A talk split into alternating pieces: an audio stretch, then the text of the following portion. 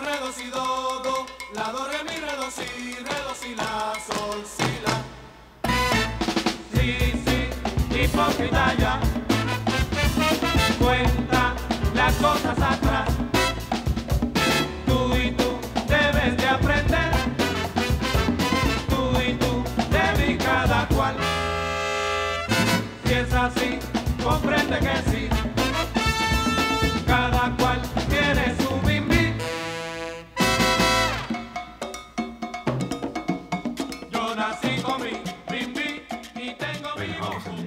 Queridos oyentes. Bienvenidos al episodio número 58 de Qué rico el mambo, un podcast donde llevamos de juegos de mesa modernos. Yo soy Gaceto y hoy me acompaña Chema Mundi Hola. y un ilustre ilustrador y ilustre editor de Looping Games, Pedro Soto. ¿Cómo estás? Muy buenas, muy bien. Encantado de estar aquí en el Mambo, que me gusta mucho vuestro, vuestro programa. A pesar de que cada vez sois menos personas, pero sigue estando bien. Pero así, así te podemos invitar, ¿no ves? Eso es para traer nueva Ah, que gente. sepáis que el, el fandom está haciendo una porra para ver quién es el siguiente que cae. Y tal, todavía estamos analizando los porcentajes. El que quede acabará como Simón del Desierto. Eh, Esto es como vamos. Los Oye, inmortales. eh, eh, bueno, Pedro, eh, eh, muchas gracias por venir. Verdad, me hace mucha ilusión porque Pedro, pues, bueno, supongo que mucha gente lo conocerá.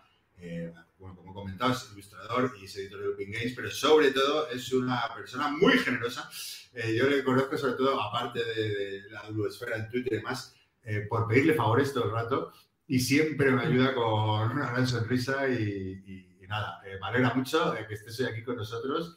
Eh, Genial. Y que me hagas otro favor de haber venido aquí como-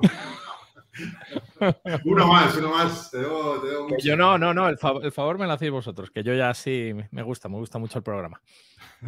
Y vamos a Muy hablar de cosas, joder, si yo es que desde que ya estoy variando de podcast, yo ya estoy en muchos diferentes, ya salgo en uno, en otro y me lo paso muy bien ya. Eh, yo necesito hablar, entonces si se me cierran podcast, pues que se abran otros, ya está, no pasa nada. Espera, que me dicen que no se me escucha bien. Eh, sí, se te oye como si no estuviera el micro conectado o algo. Ya empezamos. A ver. Ya empezamos Bueno. con la gacetada. Bueno, mira, antes de, antes de, eh, explicar por qué hemos invitado a Pedro, que se, va, a- va a ser la parte central de- de- del programa, ¿no? que es un poco debate. Si quieres, Chema, eh, es- cuenta un poco tus últimas peripecias por los Pirineos y demás, ¿no? Que has estado por ahí, cuéntanos un poco. Mm. Sí, Y, y se, se escucha, ¿me sigue escuchando mal o no? se te Tengo la escucha ventana abierta, pero para jugar un pique, por, por eso. No, se, se te escucha, pero eh, seguro que es por el micro o no, te- que no no, se, será por la no se te oye por el micro, diría. Joder. Bueno, tú hablas. Es que se oye un... Pablo, y tú vas haciendo pruebas. Exacto. Pues sí, estuve en el, en el Festival de Jocs de la Seu d'Urgell, que me invitaron, bueno, me propusieron hacer una, una macro partida de Space Hulk. Ellos ya el año pasado ya me habían invitado, pero por fechas no pude ir. De hecho, nos invitaron a, a todo el mambo. Y al final fui yo en representación. Y nada, guay, porque me dieron ahí alojamiento, me trataron muy bien, estuve todo el fin de semana.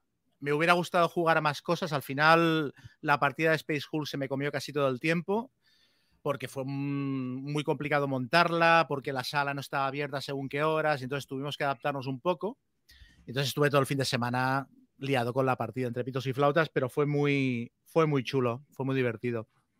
Es un festival pequeñito, marco incomparable, ahí en las, las las montañas. montañas, ¿no? y- sí, ahora se te oye bien. Ahora se te Sí, guay. sí, ya he visto y, y sí, era un botón. Como. Y nada, el, el sitio muy chulo, ya digo, pequeñito. Creo que a nivel de organización es un festival que todavía tiene margen para crecer, pero lo que hay está muy bien. Aparte, el pueblo está como muy implicado en el asunto y tal. Y bueno, fue guay porque estuvo, estuvo Carmen, la diseñadora del Jerusalén, que luego hablaremos del juego. Y se hizo una presentación ahí en una iglesia con el obispo de la SEU y toda una cosa bastante oficial, pero bueno, hay gente que se quejó de que, oh, pero ¿cómo presentan un juego en una iglesia? Como si, o sea, gente que muy rancia, pero curiosamente gente como con pensamiento progresista, por así decirlo. Yo en grupos de juegos he tenido peloteras con gente que decía que, que les parecía que el juego estaba haciendo apología y tal, y no sé qué. Digo, pero si no hay mayor hackeo al sistema que presentar un juego de mesa en una iglesia con el obispo ahí hablando del Monopoly.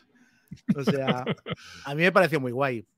Qué bien. Y Oye, y cono- conociste a, a uno de nuestros ilustres oyentes, Oscar Recio, ¿no?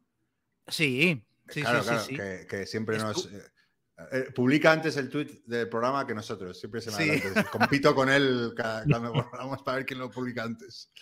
No, porque él es de ahí, la- ¿no? ¿Él es de ahí ¿Eh? o...? él es Eh, de ahí, bueno, ¿no? él, él es catalán, no sé dónde es exactamente, pero sí. Ah, Eh, él estuvo en la partida de Space Hulk, fue uno de los, fue como el líder, el- no era el capitán de los marines, pero era como el, el líder moral de los marines, a- los arengaba mucho y tal, muy divertido. Y creo que también estaba en el jurado de unos premios que se dieron, me, me parece, pero no me quiero equivocar. bueno, un saludo Y nada, pues estuvo, estuvo bastante bien. Ya digo, es un festival pequeñito, pero se nota mucho cariño y la gente de la organización, pues, a donde no llegan por presupuesto o por medios, llegan por ganas. Entonces me pareció, y el sitio es muy chulo. La verdad es que está muy bien. Qué bien, qué bien. Dicho lo cual, Ah, a mí me gustaría, hoy, hoy tengo una lista de agravios, hoy me he apuntado y con las cosas que voy a contar a lo largo del programa, creo que hay entre 7 y 8 entre colectivos, editoriales y personas a las que voy a ofender hoy hablando. Bien, promete el programa, sí, me gusta. Entonces ya empiezo ahora. No, a ver. mm, A mí el, el- o sea, el festival me pareció muy guay y toda la pesca, pero creo que hubo, hubo algo que me chocó un poco. Y creo que hay una fina línea entre apoyar a un, a un festival de juegos pequeño y tal y que aquello parezca un monográfico. Y me parece que da- a ratos daba la sensación de que De Beers había comprado un festival de juegos. O sea, no, o sea, a ver, yo digo, es una sensación mía completamente y de hecho la he hablado con gente que no la comparte, pero tampoco son cosas, no hubo nada grave, pero había como un goteo de cosas que eran plan, hostia, aquí también están, ¿sabes? Mm. O sea, Hombre, pero me imagino que fue, eh, ¿no? Porque es- estando tan lejos, que fue la única editorial que fue. Entonces, claro, pues eh, tendrían ¿no? más habían, habían más editoriales. Había, Había un par más creo. editoriales. Sí, Es pero, que no he visto ni- ninguna de las imágenes que he visto, solo he visto de Vir también. pero eran editoriales pequeñitas. Así de editorial Tocha solo estaba de Vir. De todas maneras, creo que hay un punto en el cual era un poquito cómico y todo. Era un poquito exagerado, quiero decir. Se dio eh, lo menos grave, pues esto es una coincidencia. Se dio un premio a la figura del año del mundo de los juegos, Oriol Comas, que es se merece todos los premios que le den porque ha hecho mucho por la divulgación de juegos, etcétera. Pero claro, Sí. eh, muy vinculado a Debir, amigos personales, toda la plana de mayor de Debir allí eh, concediéndole el premio y toda la pesca, bueno, asistiendo al premio. Luego, ah, yo todas las actividades que vi eran de Debir, o sea, King of Tokyo en la calle y cosas así. Luego había un, en el ayuntamiento había un edificio para jugar y entro y había una ludoteca con seis mesas para jugar y luego había 13 o 14 mesas de demostración de Debir. Ah, la única presentación que yo mm, vi, y no sé si fue la única que se hizo, pero desde luego fue la única que sonó, fue la del Jerusalén, que era una, es- una presentación en una iglesia con el obispo y claro, era muy llamativo. Pero es como si no hubiera nadie más presentando juegos. Mandamos a la mierda la reseña del Jerusalén. No, no. Y luego ya la puntilla es que eh, en el marco del festival se dan los premios Cataluña de juegos, que habían tres categorías, había mejor juego editado en catalán, mejor juego infantil editado en catalán, mejor juego de especialista, creo, y mejor juego de rol. Había tres nominados en cada categoría. De los nueve nominados, cinco eran de Debir. Por supuesto, los tres premios los ganó Debir. Y como mínimo, yo las otras dos categorías no lo sé, pero la de juegos de rol a mí me resultó como mínimo chocante. Porque estaban nominados el Alice ha desaparecido, que Que ganó. es un ¿no? juegazo, y yo creo que es un, juego, es, es un justo ganador. Hubiera estado nominado quien hubiera estado nominado. Pero es que los otros dos nominados eran Caucho y Cromo, que es otro juego de Devir, y es un, es un fanzine prácticamente, es un juego pequeñito de 20 o 40 páginas, y, y Raven, que es un juego creo que de Shadowlands, que es bastante desconocido. Claro, en un año en el que en España se ha publicado la edición 20 aniversario de Braid en juegos de rol, el Iron Sworn, eh, mo- bueno, harán un montón de juegos de rol pepino, ¿no?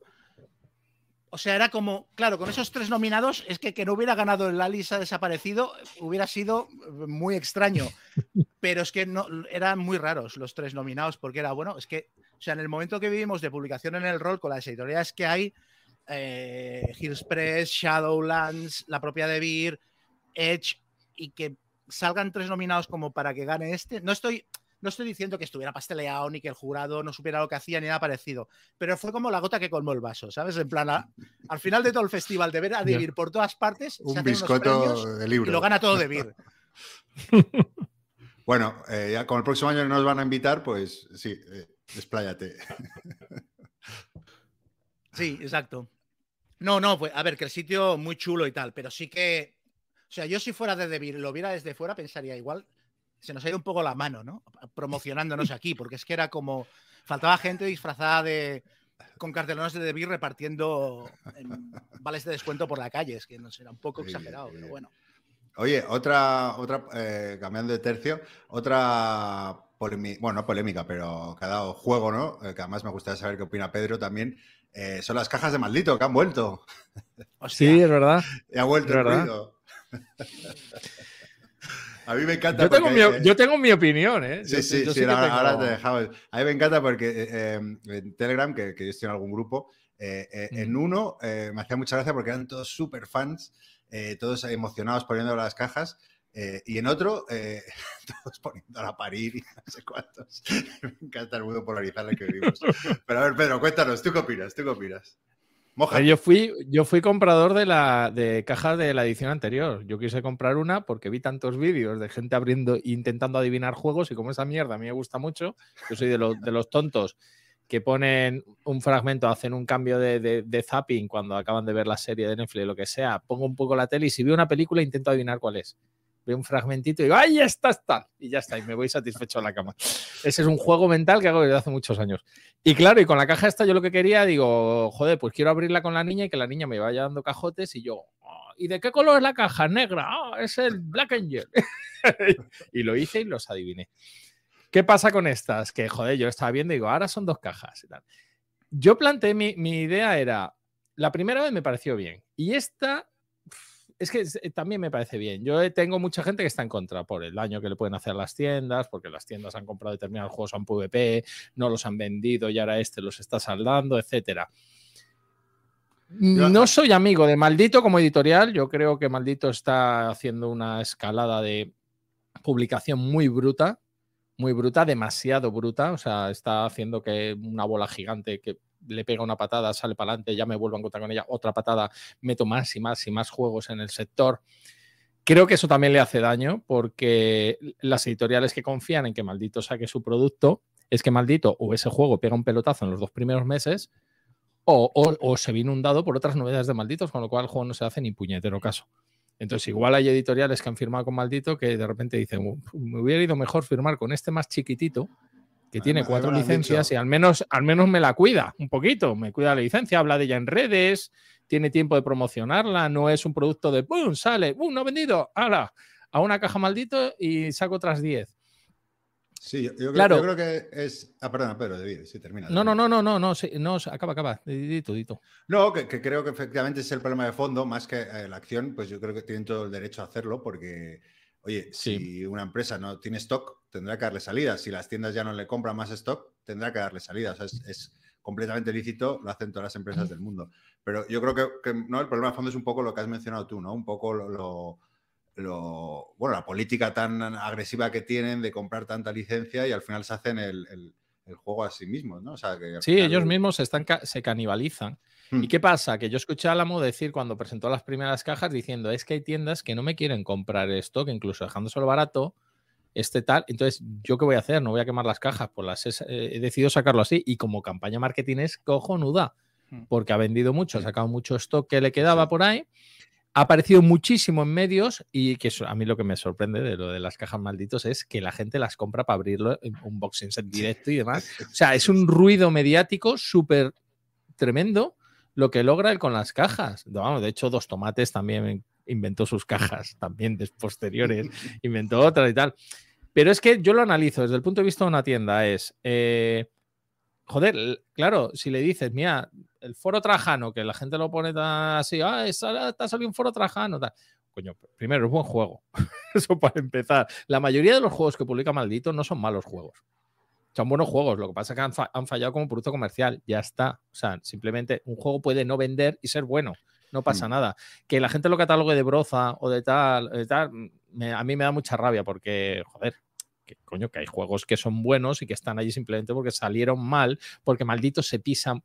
Saca un, un catálogo, los- lo publica muy raro. O sea, de repente en un mes te saca 3 euros y en el siguiente dos infantiles y en el siguiente 5 no sé qué. Y tú dices, coño, esparcelos para que el que te compre euros tenga opciones varios meses de "Ah, ahora la novedad maldito es esta, pero si me sacas tres voy a escoger uno y otros dos no.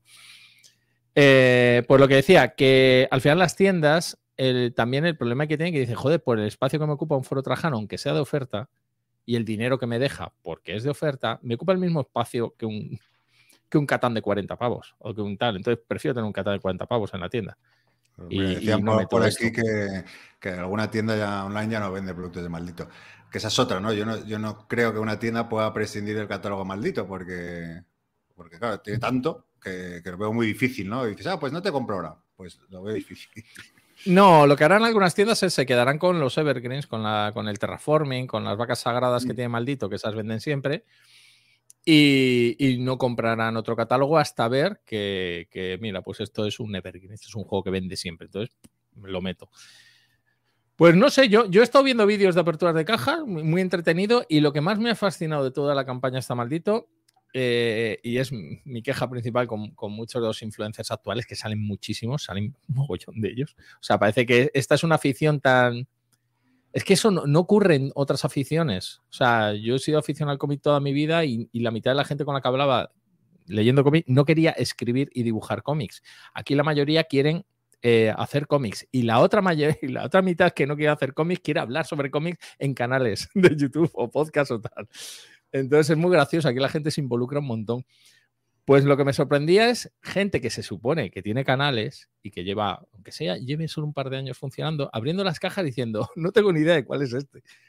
Este, no, creo que oí algo de él. Eso demuestra que el catálogo maldito es como, es como muy fugaz. O sea, empiezan a sacar juegos y es, pues no sabía ni que esto estaba publicado en España. ¡Hala! Y esto, ah, joder, es que eso me llamó muchísimo la atención. Porque de la primera caja a la gente le sonaban más los títulos, pero de esta están alucinando de mogollón de cosas publicadas que no sabían que estaban ahí. Nosotros alucinamos con algún youtuber, ¿verdad, Chema? Ajá. Que es- habría, hacía un unboxing y sacaba un juego de la caja que no tocaba y tal. Porque lo habían abierto antes y no sé O, qué. y o no- que hacía un sorteo de los brutal. juegos que no quería cobrando 10 euros eh, por hacer el sorteo. Dice, "Me- a, a coquearme 10 euros y, y los que no tenga os los sorteo.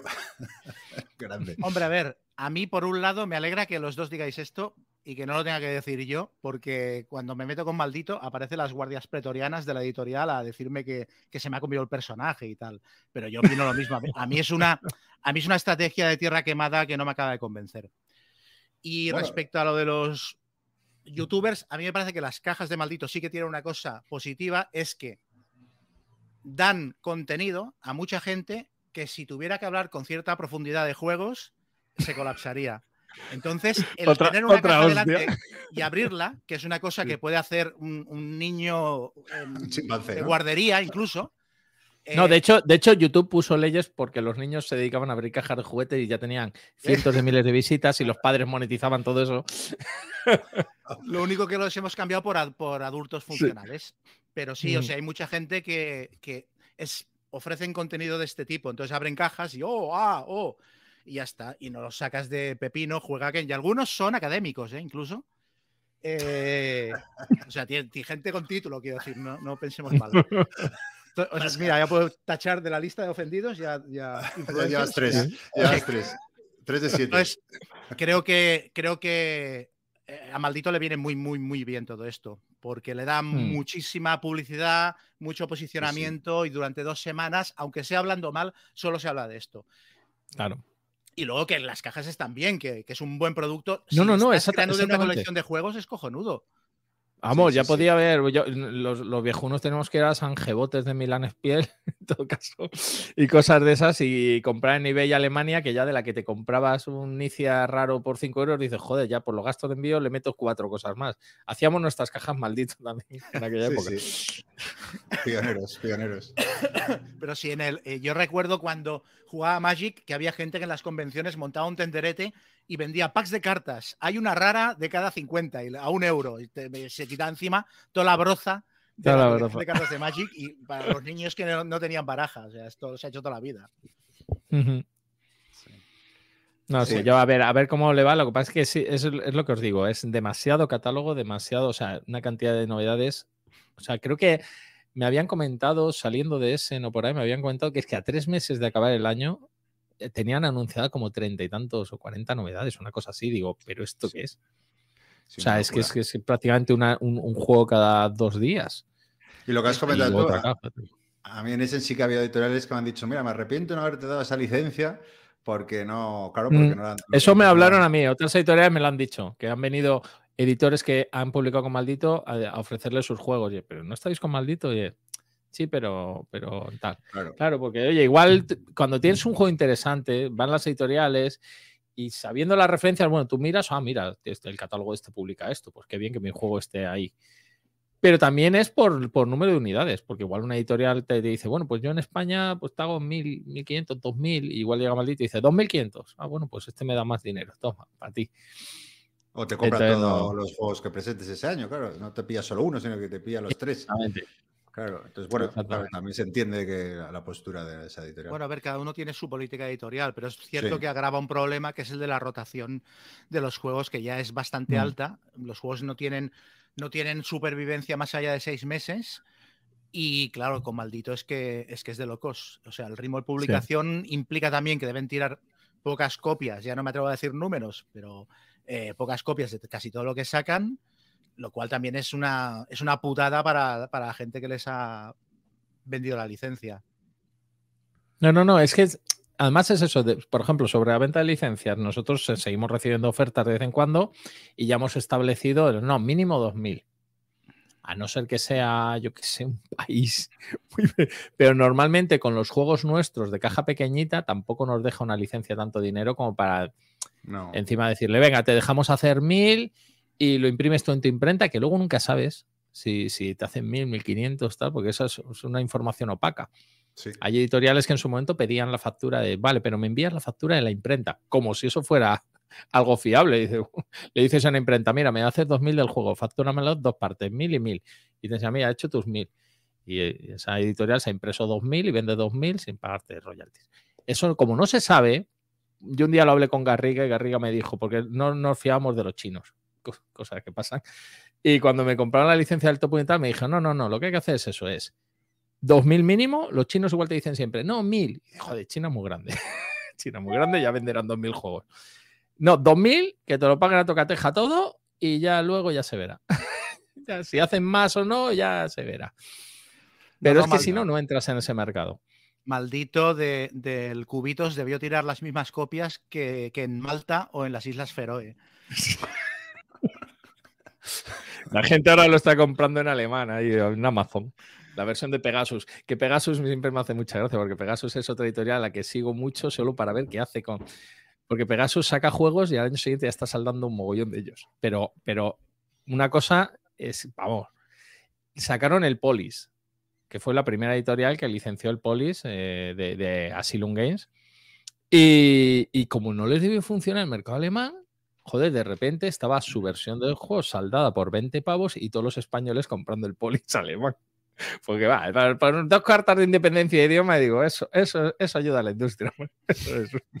Pero claro, ¿qué vas a hacer? Claro, entonces es como, joder, cuando vendo un, vendes una licencia Pegasus, cuídate de que si el juego luego no vende, tranquilo que va a competir con el tuyo, al menos en tu país. Oye, nos están diciendo por el chat que no hemos presentado a, a Pedro, pero bueno, igual ha sido una presentación breve, pero sí que has dicho, o igual es- no te han oído por lo He del dicho, hola, yo me he presentado y he dicho hola, ya está. Pues, que estoy muy contento de estar aquí. Ya Pero bueno, tú Bueno, eres a- a- ilustrador. Sí, pero sí, sí, sí. O sea, sí. ahora, ahora vamos con Pedro y le damos todo el foco. Chema, no sé si para terminar esta primera parte tienes algo más. Tenía un par de, un par de noticias Sí, que sí, que ofende, ofende más, ofende, que está, está bien. No, bueno, esta no mucho. Eh, una noticia salió publicada en prensa de una partida de Monopoly en Bruselas que dejó dos heridos de katana. ¿Esto os habéis enterado? Manchas de sangre, es que, claro, ah, es el reírse con esto, pero bueno. Manchas de sangre y billetes de Monopoly en el suelo. Una partida en Bruselas deja dos heridos con una katana. Sé que estaban jugando al Monopoly, hacían mucho ruido y bajó el vecino con una katana y la desenfundó y bueno. Ay, la. ¿Y mató a alguien o no? No, Heridos, no, no, hay dos, heridos. hay dos heridos, pero. Pero bueno, bastante bestia el asunto. O sea, menos mal que esta gente no, no, no conocen el Secret Hitler o algo que. O, o, o The Thing, ¿sabes? Porque, claro, acabar a catanazos en el Monopoly. Y luego otra que me ha gustado, que es que hay una carta. Hay una carta de Magic que se llama Chaos Orb, Orbe del Caos, que es una carta muy particular porque es una carta que salió en la primera edición del juego y se ha subastado, se está subastando, de hecho creo que todavía está activa la subasta y lleva, va por los casi 13.000 euros ah, o 13.000 dólares ahora mismo y va subiendo y es, es un precio llamativo porque es una carta que no se puede jugar en torneo, porque era una carta cuya regla decía que eh, era un artefacto que lo, lo ponías encima de la mesa, lo dejabas caer y todas las cartas que tocaban la mesa las destruía. Eh, entonces, este- la típica carta con una mecánica de mierda que luego la gente, ¿sabes? No la ponía a la altura que debía o la tiraba de maneras raras.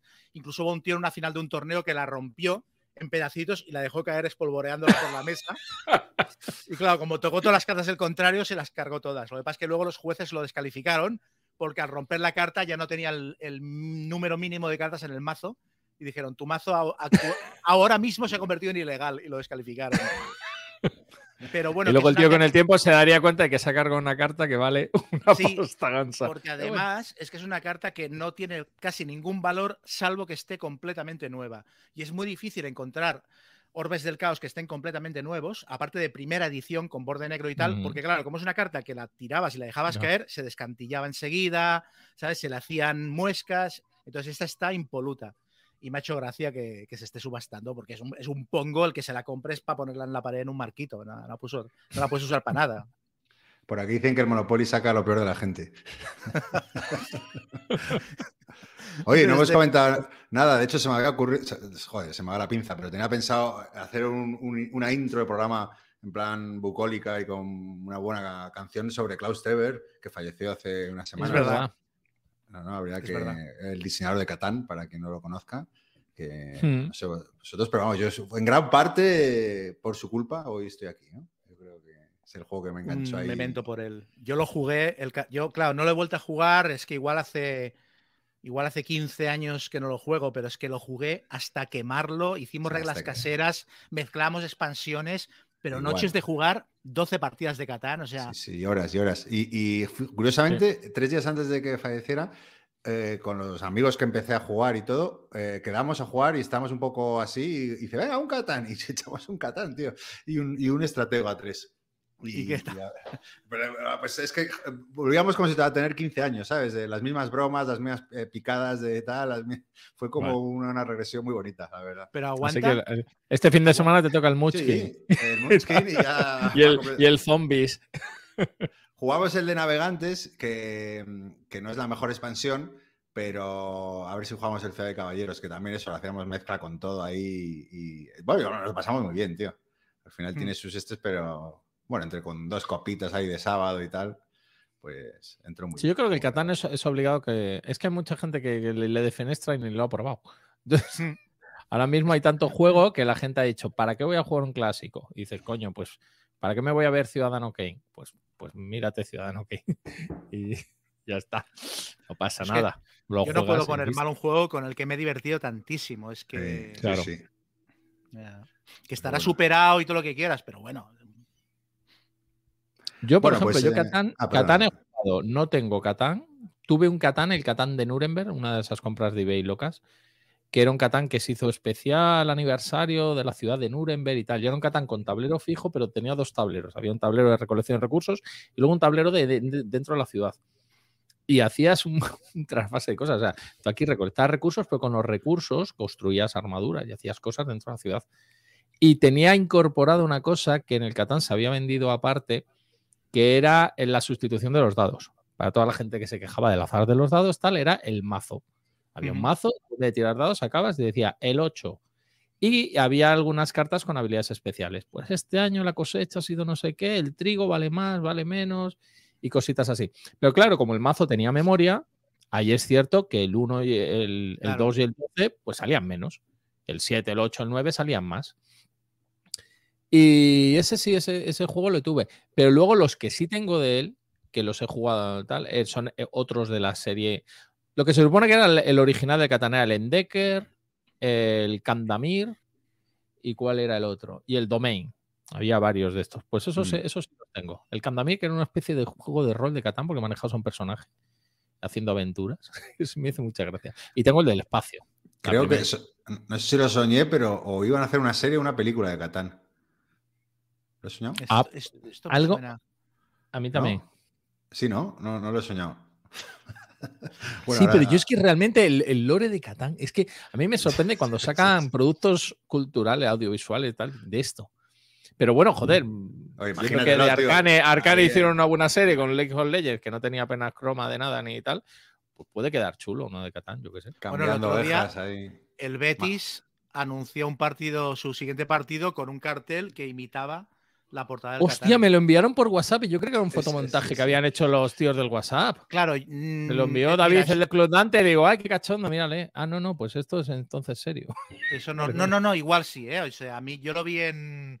Yo lo vi en Twitter y no sé, no, no comprobé si era cierto o no, pero me hizo mucha gracia. Sí, bueno. Real Betis Todas- Balompié, sí, sí, sí. De ¿Verdad? todas maneras, claro, es que con estas cosas, el Catán es un juego superado a día de hoy, por supuesto que sí, pero es que ponte a diseñar algo como el Catán en los años 90. Es que, claro, hoy en día no se diseñan juegos así y seguramente no funcionarían, pero es que la gracia es que para diseñar las cosas te tienes que basar un poco en el bagaje anterior. O sea, no es posible diseñar en los 90 un Gloomhaven. Para poder diseñar un Gloomhaven tiene que haber pasado 20 años de acumular mecánicas de juegos y, y de que se Mm. vayan desarrollando. Entonces, la gracia es que el tío diseñó el Catán en los 90 y aquello rompió por completo el paradigma. Totalmente.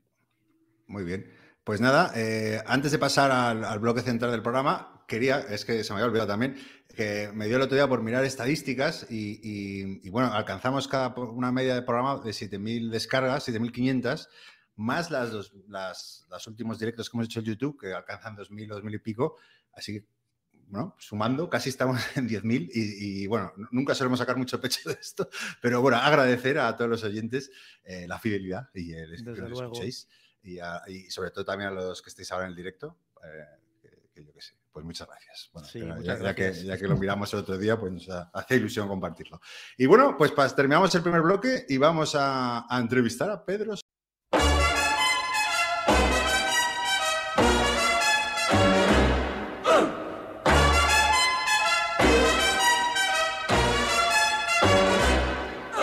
Papa loves mambo. Mama loves mambo. Look at him sway with it, getting so gay with it, shouting ole with it. Wow.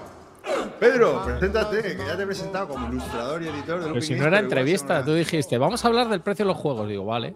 Bueno, eh, Bueno, a mí me dices cualquier cosa, digo, vale. Al- alguna trampa, alguna trampa aquí te tenemos, alguna preguntita sí que te tenemos. Pero bueno, antes de nada, por quien te conozca, cuéntanos un poco quién es Pedro Soto.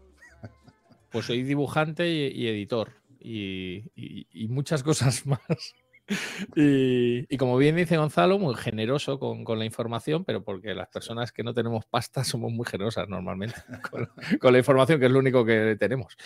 Eh, pues no, me dedico a esto de los juegos desde hace ya, desde profesionalmente desde el 2010 o por ahí, que empecé a dibujar ya juegos. Yo profesionalmente dibujaba desde el 2000. Eh, pero claro, descubres esta afición y ves los juegos alemanes un poco parcos en ilustración y dices, joder, yo lo puedo hacer mejor. A ver, a ver cómo lo puedo hacer.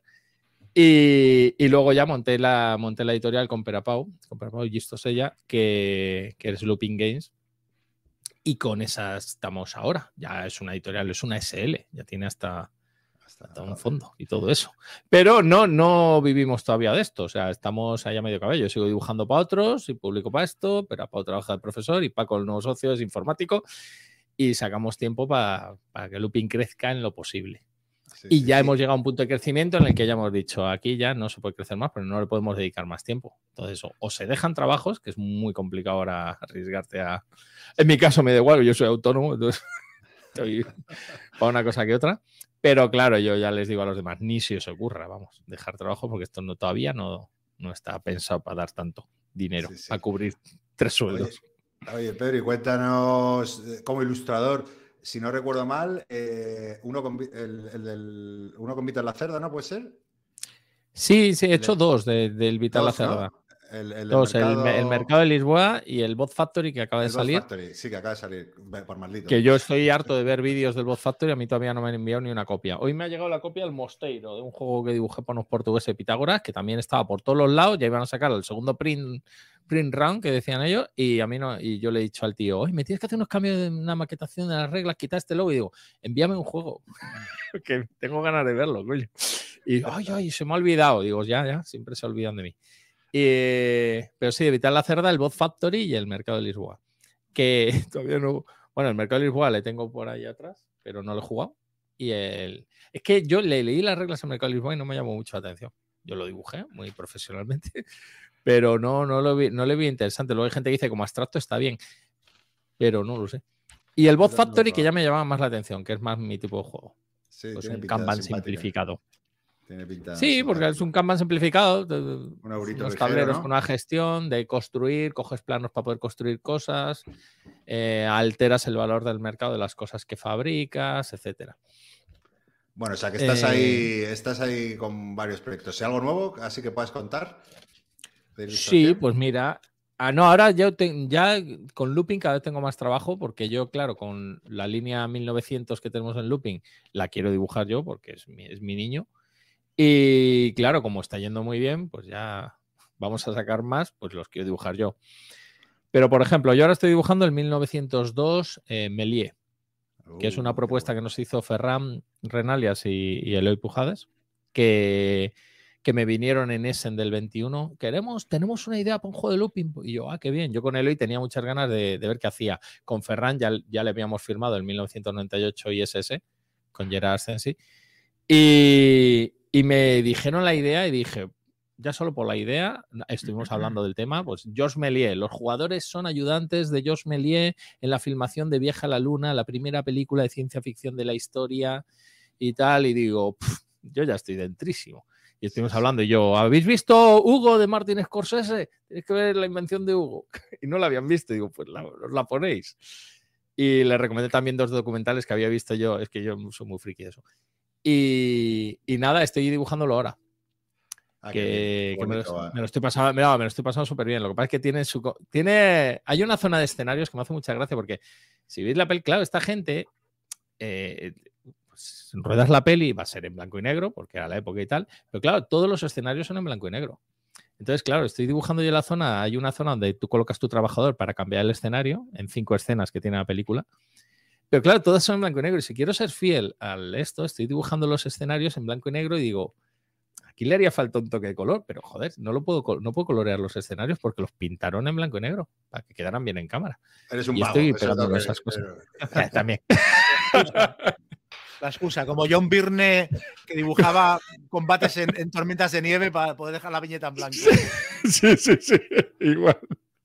Bueno, o sea que. Pues nada, estoy, estoy dibujando ese, estoy dibujando el Méliès y luego tenemos más. Mira, vamos a sacar 1975 Saigón, que es de Albert Reyes, el autor de Adele, y que en contra de lo que puede parecer, yo, yo ya les decía, digo, joder, yo no quiero en la línea juegos así de guerra y de eventos trágicos porque... Pues no, Ya está la- ya que está es la vida misma. Hay determinados... O sea, yo de Chernobyl sí quiero uno, pero habría que ver cómo lo tratan pero de otros eventos y tal, no, no es, no, esto no es una línea de Wargames ni nada de eso. Pero la Pues gracia el de Saigón está muy bien. 1900, La gracia precisamente es, que, es que es como muy variada temáticamente, ¿no? Claro, y porque buscamos eventos que hay mucha gente que les rompe la cabeza, que dice, ah, pues no sabía esto. Pues cuando hicimos el Channel Tunnel, que lo hicieron los Yamadais, la documentación que tuvimos en el Channel Tunnel, hicimos una documentación muy intensa y la metíamos en las reglas, en fragmentitos. ¿Y por qué empiezan los ingleses primero? Por esto. ¿Por qué los franceses no les afecta tanto sacar una loseta de agua como a los ingleses? Por esto. Hicimos, al final, eso fue también un trabajo de Perapau como desarrollador, que el juego de los llamadas asimétrico y Perapau lo, lo hizo asimétrico, ligeramente asimétrico. Eh, no, hay diferencias entre jugar así y jugar así. Y el de 1975 Saigón es de la operación Frequent, Frequent Wind, que es la operación esa de cuando los estadounidenses se iban de, de Saigón y porque entraba el Vietcong y demás, y empezaron a enviar un montón de portaaviones, enviaban helicópteros, los ponían en las azoteas, cargaban peña y se la llevaban a los y rescataban a todos los dios, todo el mundo que quería abandonar Saigón. Pues había, vale, había americanos, pero había vietnamitas de no sé qué que no querían estar con el Vietcong y se iban. Y el juego va de eso. Tú gestionas tú dos helicópteros, cada uno tiene su portaaviones, vas a las azoteas, sacas gente, vas mejorando tus habilidades de traslado y tal. Está bastante chulo. Y tenemos otro firmado con José Antonio Abascal, el autor del París Cité de la Lumière, que es sobre falsificadores. Era un juego de restauración el que había hecho, que está muy chulo, una mecánica muy sencilla, muy elegante, pero lo cambiamos al tema de falsificadores. Lo íbamos a sacar también para este Essen, pero lo hemos retrasado hasta marzo porque estamos pegándonos con el tema que nos cuesta horrores. O sea, me he tragado cosas de falsificadores como no. Aparte de lo de Oswald y todo esto, claro que no puedo usar Oswald porque tendrá derechos el señor este. Eh, joder, me trago un montón de, de mierda sobre falsificadores de, de los 50, de los 30, de tal, y un montón de cosas.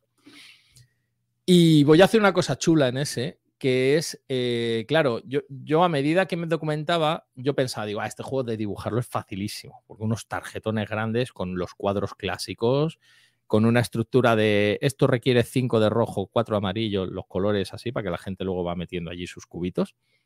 Y digo, ah, pues voy a Wikipedia, me saco los 30 cuadros, como lo tenía José, dividido en cuatro escuelas, la flamenca, la española, no sé qué. Ah, esto, esto, vamos, me lo hago con la minga. Y claro, luego empiezo con el tema de los falsificadores y veo que pues, los falsificadores, en contra de lo que la mayoría de la gente se cree, nunca copian cuadros que ya existen. Porque no puedes vender un cuadro que ya sabe la, la gente que está en un museo. Hostia.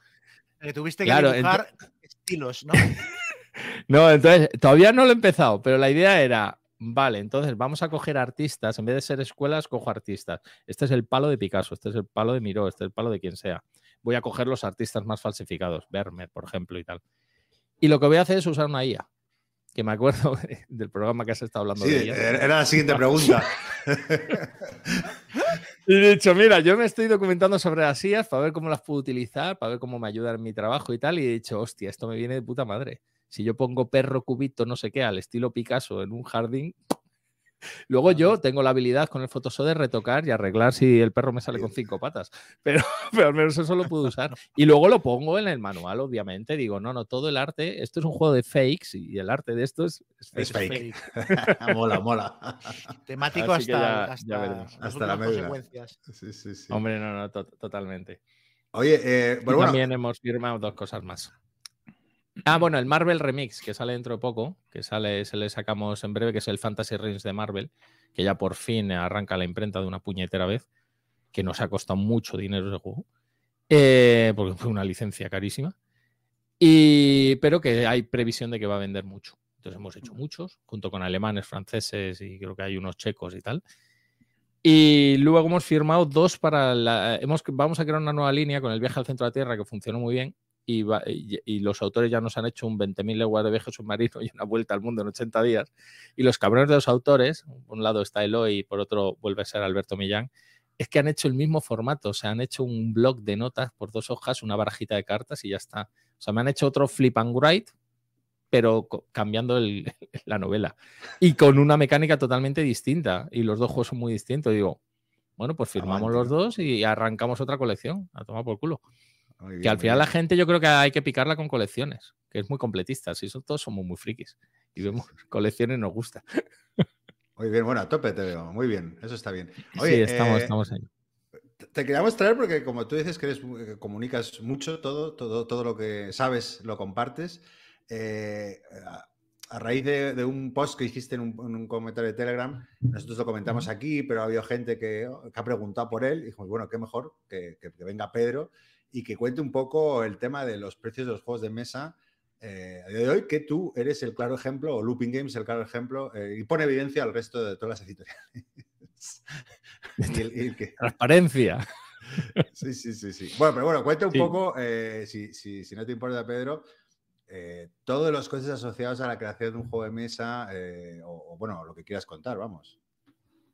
Pues a ver, no, sobre todo, todo ese podcast en su momento surgió porque la gente empezaba a poner a parir en lacrimosa porque costaba 70 euros. y yo entré en un grupo de Telegram donde estaba la gente indignadísima que la lacrimosa costaba 70 euros y la gente ni siquiera había visto nada de lacrimosa más allá de la portada. Que luego ha salido lacrimosa y ver las calidades, ves tableros de triple capa y fricadas varias que se le ocurren a David Ebri, que tú dices, vale, entiendo porque cuesta 70. Que esté sobreproducido, puedo considerar que está sobreproducido, pero no creo que cobren más de lo que realmente han metido ahí dentro con sus mipels también pintados, igual que el, en Jerusalén también tiene todos los apóstoles ahí pintados en el mipel y tal.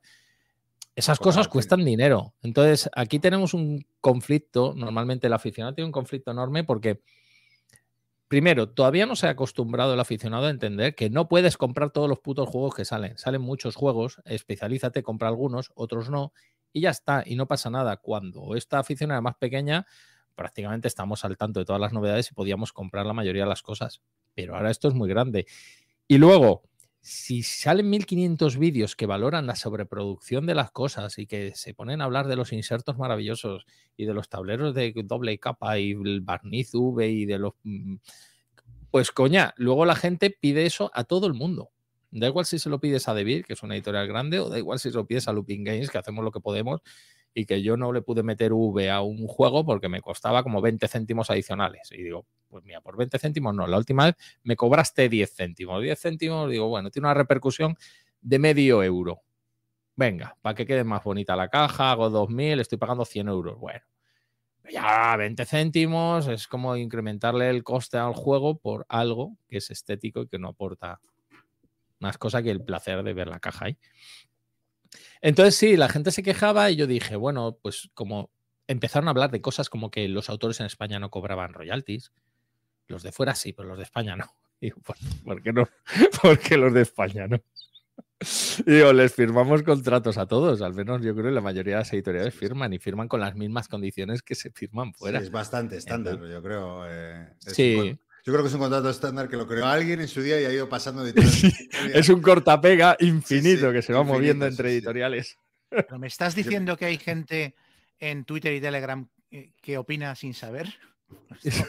Pues parece ser, parece ser. Entonces yo entré y comenté toda una retaila de cosas y me hizo mucha gracia. Fue en el Telegram del dado único. Porque de todos los comentarios que hice, mucha gente, ah, gracias por dejarlo claro y tal, pero la mayoría se quedó con la entrada se quedó con un comentario que hice en la entrada de, empecé, ah, no, porque no sé qué tal, venga, para que se os grabe a fuego, dije esa frase y esa frase parece que fue súper ofensiva para algunos. Y digo, estáis ignorando un tocho de números gigantes, de explicación numérica y tal, por, por esto. Y la gente pensando, este está mosqueado. Y digo, no, si no está mosqueado, pero es verdad que como es un tema que he hablado mucho y que yo creo que se pueden encontrar información en días de juego y varios podcasts que se habla de esto y tal, pero la gente no navega más allá de, un mes y medio atrás. O sea, tenemos una memoria muy, muy cortita. Entonces, claro, ya dije, bueno, pues lo voy a escribir aquí, venga, y me tiro una hora por la mañana, desglosando datos y dando toda la info. Pues eso, eh, para que la gente sepa cuánto cuesta un juego. Eh, normalmente hay, una cosa que llamamos los editores, que eso ha ido empeorando, pero bueno, se llamaba el multiplicador por 5, por 5, que ahora es por 4 o menos de por 4, muchas veces, que más o menos es todo el coste de producción de un juego, la imprenta, lo que cobra el autor, lo que cobra el ilustrador, lo que ha cobrado el traductor, tal, coges, ese es el coste del juego. Imagínate que te dices, bueno, pues después de la imprenta, el coste de los royalties del autor, la ilustración que he pagado, tal, tal, el juego me cuesta 6 euros. Bueno, pues si te ha costado 6 euros, lo puedes vender por 24, 23, una cosita así si ya si el juego lo has conseguido muy bien y lo pones por 30 y tal, estás conseguido un multiplicador por 5 que es fabulosísimo. ¿Por qué? Porque si empezamos el proceso inverso, o sea, tú coges y dices, este juego cuesta 30 euros. Lo primero que hago, le quito un 21 de IVA. Entonces ya dices, bueno, pues de, este juego me quedan 25 euros. Y de esos 25, la distribuidora se queda entre un 50 y un 55%, distribuidora y tienda. Entonces ya de esos 25 euros, la editorial dice, bueno, pues me he quedado con 12. Y de estos 12 es tanto lo que ha costado fabricarlo, tanto lo que ha costado dibujarlo, tanto lo que ha costado el autor, tanto, tanto. Entonces la editorial igual de esos 12 se queda con 3, 4, una cosa así. Entonces hay que pagar todas esas, esas partes, todas, todas, todas, hay que, hay que apoquinarlas. Yo hablaba de lo que cobraba el autor. Hay mucha gente que no sabía que los autores firman contratos por royalties. Pues sí, los autores se les da un anticipo En Lupin damos un anticipo modesto, ¿vale? Damos un anticipo de 500 euros. Pero tenemos un buen contrato y somos muy cumplidores. O sea, solo ha habido una vez que tuvimos que devolver el juego, que les dijimos, no, quedaos con todo el desarrollo, tal, después de un año y pico de trabajo. Era un juego infantil que al final entramos muy ilusionados, pero luego poco a poco fuimos viendo que eh, nuestra editorial, igual el juego infantil nos iba a costar venderle. Y luego el desarrollo nos llevó a caminos extraños. O sea, empezamos a complicar el juego más de lo que tal, porque no teníamos experiencia en juegos infantiles. Y tranquilamente a los autores, sin ningún problema, se les devolvió el juego con todo el desarrollo que se había hecho durante ese año y pico y decir, esto ahora es vuestro. Lo dice. Eh, no lo hemos sabido visualizarlo bien. Lo dicen somos- todas, eh, to- perdona, Pedro, que interrumpa. Todas las editoriales tienen problemas con los juegos infantiles, a no ser, como bien dices, que sean editoriales especializadas. Claro. Pero eh, todas, ¿eh? Todas. Yo he hablado con. Porque siempre es algo que, que me llama la atención y todas eh, no les ha funcionado. Pero- pero No, bueno, hay algunas que, claro, si son especialidades se funcionan Sí. muy bien. Y si son familiares, tal, rollo, pues eso, átomo o, o algunas otras que digo, bueno, pues tienen un un mercado ahí, un nicho. Pero a nosotros yo ya veía, digo, uff, al final esto nos, nos va a dar más problemas, no, no vamos a saber venderlo bien y es una pena, porque el juego merece que venda bien. Bueno, pues total, firmas un contrato con el autor, le das un anticipo, 1.500, 1.000 euros, una cosa así, y luego firmas por unos derechos que nosotros, por ejemplo, damos un 8 eh, con la primera tirada, un 8% del precio de distribución. O sea, volvemos a lo mismo. Si el juego costaba 25, le quitas el IVA, te quedo, me quedo en 20, lo que he dicho, ya no me acuerdo qué he dicho, 20, 21, lo divido entre dos y ese es el precio de distribución. O sea, 10, 12. Pues bueno, si la persona cobra o un 8%, pero igual cobra 80 céntimos. Que en la segunda edición, si ya se reimprime, se lo subimos a un 10. ¿Por qué? Porque los costes, hay costes fijos que no se vuelven a pagar. No tienes que pagar promoción del juego, no tienes que pagar, por ejemplo, normalmente al ilustrador, porque te cubre muchos más ejemplares el contrato del ilustrador. Eh, no tienes que cobrar la traducción de nuevo, porque ya está hecha. Entonces, todo ese dinero que la editorial se ahorra, pues bueno, una parte la repercutimos en el, en el autor. Y, y eso es lo que cobran los autores. ¿Es cantidad suficiente? Hombre, si haces 2.000 unidades y te quedas con 2.000 unidades, pues prácticamente te puedo decir que el ilustrador gana más que el autor. Porque el ilustrador cobra un fijo y ya está. Pero si el juego funciona, si el juego vende fuera y, tú lo reditas aquí y tal, sí puede llegar a ser rentable. Nosotros, por ejemplo, con el viaje al centro de la Tierra, pues nosotros hicimos 2.000 y ahora hemos hecho otros 2.000, pero es que vendimos 5.000 a Francia, a Origames, y vendimos 4.000 a Alemania, que nos volvió a pedir otros 4.000. Entonces ya han hecho 8.000 en Alemania. El autor de todo eso que está cobrando, pues, hostia, pues igual se ha sacado 9.000 euros, 10.000 euros, que está bien, está bien. Dices, bueno, y el juego sigue teniendo recorrido. Ahí está vendido también en Argentina, por ejemplo, la licencia. Entonces, si consigues llegar a esas ventas, el autor ya cobra.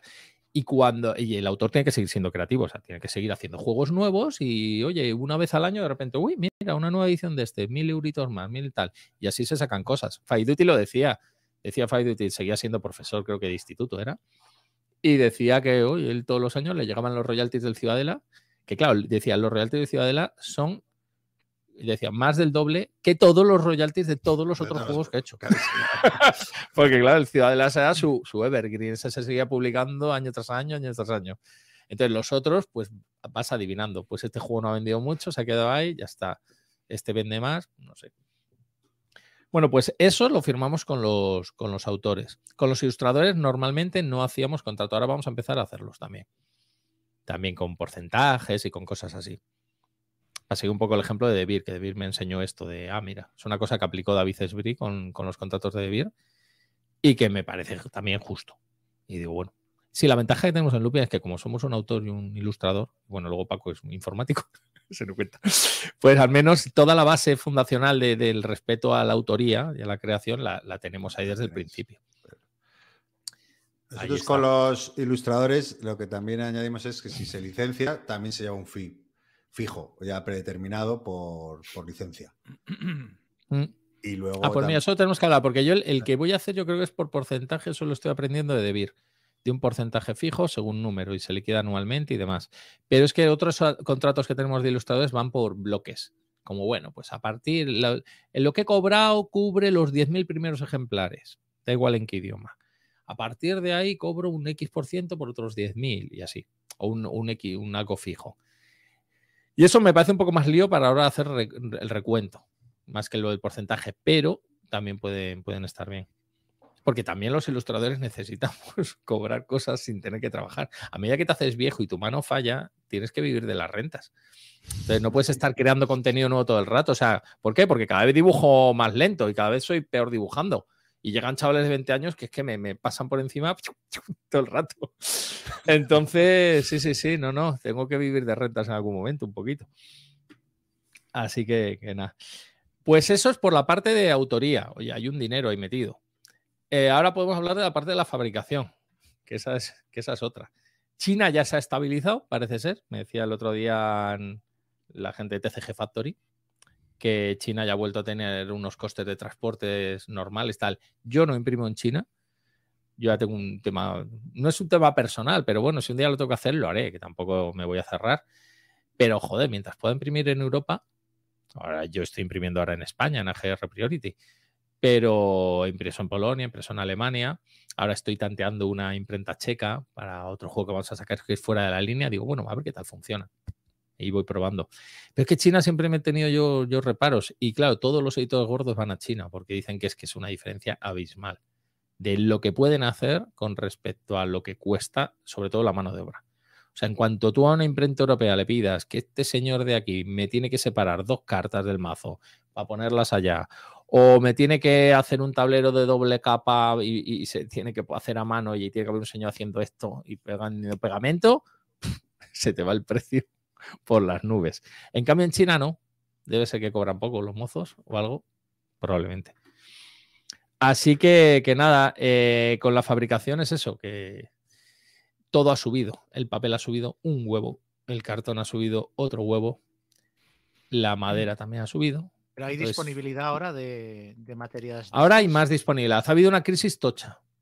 Ha habido una crisis tocha porque cuando se cerraron los mercados, lo que hizo el mercado chino es me quedo yo con lo mío.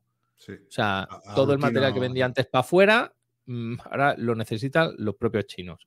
El papel lo uso en China. Entonces dejaron de vender papel y la gente tuvo que ir a otras papeleras.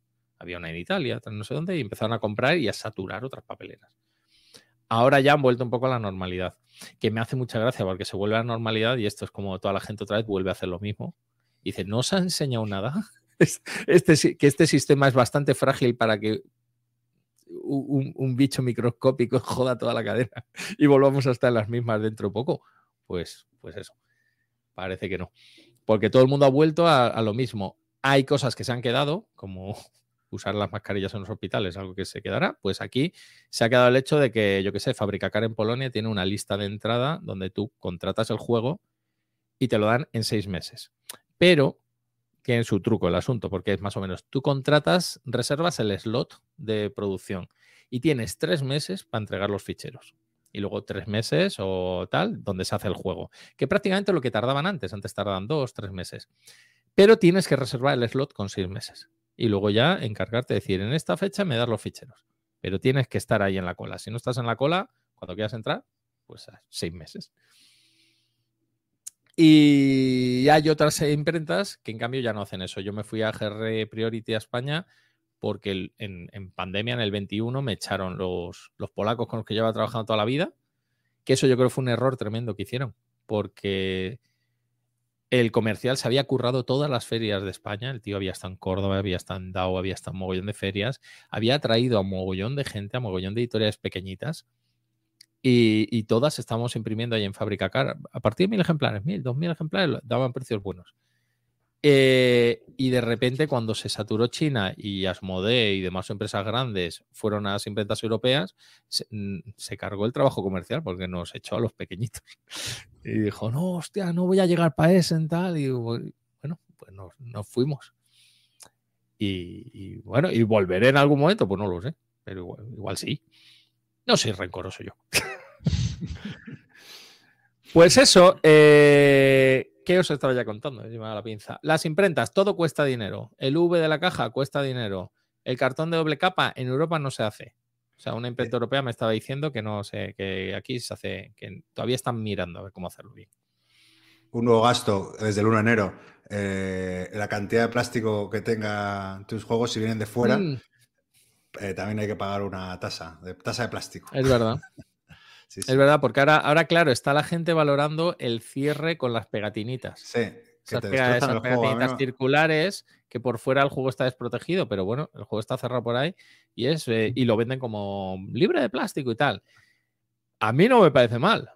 Yo tengo un, un Panam que pedí en Sí. inglés hace tiempo en Amazon, que llegó con esas pegatinas, el juego llegó perfecto. Pero claro, eso metido en una tienda mucho tiempo, sobre todo una caja como el Panam, que era de color blanquito y tal, eso, eso tiene que ensuciarse. Pero a mí no me gusta porque al, quitar me ha pasado de llevarme trozo del dibujo. Y ya, ya, ya le pillé manía. Pero Yo creo que no bueno, me sorprende. pero bueno. No, pero es, es una forma de cierre. A nosotros los de Origames en Francia nos lo pidieron para la línea, lo, lo han, lo han pedido en AGR. Esto lo Sí, hacéis lo y tal. mal. Y claro, porque ahora está, que me hace mucha gracia, dices, porque es como, no, no, es que sí, valoramos en la ecología y tal. Y dices, no, no, tú lo que quieres es vender que valoras la ecología. Claro. Porque haces esto, pero luego te vas a imprimir a China todos los días y ahí el protocolo de Kioto y la demás se lo pasan por el forro. Entonces, si valoraras la ecología, lo pensarías todo en global. Todo en Los de- global y no pensarías otras. Los juegos, los, el Funkoverse, las cajas Sí. de Funkoverse van con este tipo de, de Mm, cierre sí. del, del el circulín de plástico, pero luego todas las cajas llevan el brilli brilli este, que, ¿sabes? el barniz UV y tal. Y, Sí. y bueno, y que los propios, eh, los propios muñecos Funko están hechos de qué? Exacto. Pues eso. O sea, Es libre de plástico menos todo el interior. Inserto más muñecos, más tal. Sí. Así que, que nada, pues eso, todo cuesta dinero y al final eh, la gente está empezando a ser muy exigente con las producciones. Entonces, hasta editores pequeñitos nos vemos obligados a ofrecer un producto más atractivo porque si no, no vendemos. Eso está claro. Y eso ya lo he dicho más veces, eso me da mucha rabia porque se ha perdido la, la esencia fancinera ¿no? de, de nuestra época de no, yo compraba un fanzine porque el contenido era diferente al de un fanzine de rol, me daba unas aventuras, me daba unas cositas chulas que no me daba la Dragón Magazine cuando Mm. salió. Pero claro, digo, bueno, ¿y qué, qué aguanto? Bueno, pues me cuesta cuatro duros, pero es que son fotocopias con una portadita ahí en bitono. Pero era lo que había. Y aquí no ocurre eso. Aquí ahora mismo a Lupin, a Salam Pepper, a cualquier editorial pequeña le van a pedir una exigencia de calidad similar a la de Queen Games, que imprime en India mil, 10.000 copias o 100.000, yo no sé cuánto imprimirá. Y eso es un problema también de- del consumidor de tienes que analizar el producto de quién se lo estás pidiendo para exigir determinadas cosas, porque si no nosotros nos volvemos locos y si al final va a vender siempre lo más bonito, lo más espectacular y tal, pues hay editoriales que presentarán alternativas muy chulas, presentarán cosas muy buenas que no le vais a prestar atención porque no tiene doble capa el tablero de recursos, yo qué sé. Mm. De todas maneras, también depende de depende del mercado. Por ejemplo, en, en los wargames, el público de wargames es bastante más comprensivo con este tipo Hombre, de sí. historias. Eso te iba Eso a decir. Si, eh, si hay un doble rasero en la comunidad jugona, porque yo a- ayer justo estaba mirando Wargames y no bajaba ni uno de 120, ¿eh? Y eso sí que Mm. tienen poco material. Y, y la excusa habitual suele ser de que, pro- que, que producen mil copias. Y bueno, eh, produ- vale, yo entiendo que hay una diferencia entre producir 10.000 y 1.000, pero la mayoría de editoriales medianas, pequeñas, producen 2.000, 1.500, 1.000. eh, y, y no ponen 130 euros. O sea, me parece salvaje lo de los Wargames. Es salvaje. O sea, eh, Worthington, que sabéis que, que me gusta mucho. Mm. Una producción muy buena, eso sí, ¿eh? Sí, pero, pero apagas, 80, ¿eh? pero 80 pavos, tío. Es que me hubiera llevado 5 que acaban de sacar y me he pillado uno, porque, porque es que, claro, bueno, Ah, es que lo es dice. Pedro, igual no hay que comprar tanto y ya está. Eso, es, eso también es verdad. Eso también es verdad. Pero que, yo- que los Wargames me sorprenden, ¿no? Y cómo no se critica tanto. No sé si porque es una afición más madura, en el sentido que es gente más mayor que, que- que a lo mejor tiene más solvencia y que le, que sé, le da un poco igual estos debates. O, ¿O qué? O sea, hay un doble No. rasero. O, A ver, tú, no, pero tú también sabes al público al que vas. El público del Wargame es muy nicho. Mm. Igual esa, esa editorial, ¿cuántos Wargames ha sacado de esto? Mira, el mundo en llamas, eh, yo no soy nada wargamero, eh, pero mi, tengo amigos que sí. Y mi amigo Marino estuvo en Essen y co- para cono- conocer el autor de- del Mundo en Llamas, que tenía ahí su estancia, sacó una edición aniversario deluxe de yo qué sé qué. Era un señor ahí mayor, decía sentadito. Cuando ese señor mayor sentadito fueron varios de Santander a verle, a felicitarle por su juego, porque les encantaba. El Mundo en Llamas es un juego que si lo pones en la BGG, duración de partida pone de, de 70 días. 500 a 6.000 horas, una cosa así. O sea, más o menos es juego en, juego en tiempo real, la, la- la guerra mundial.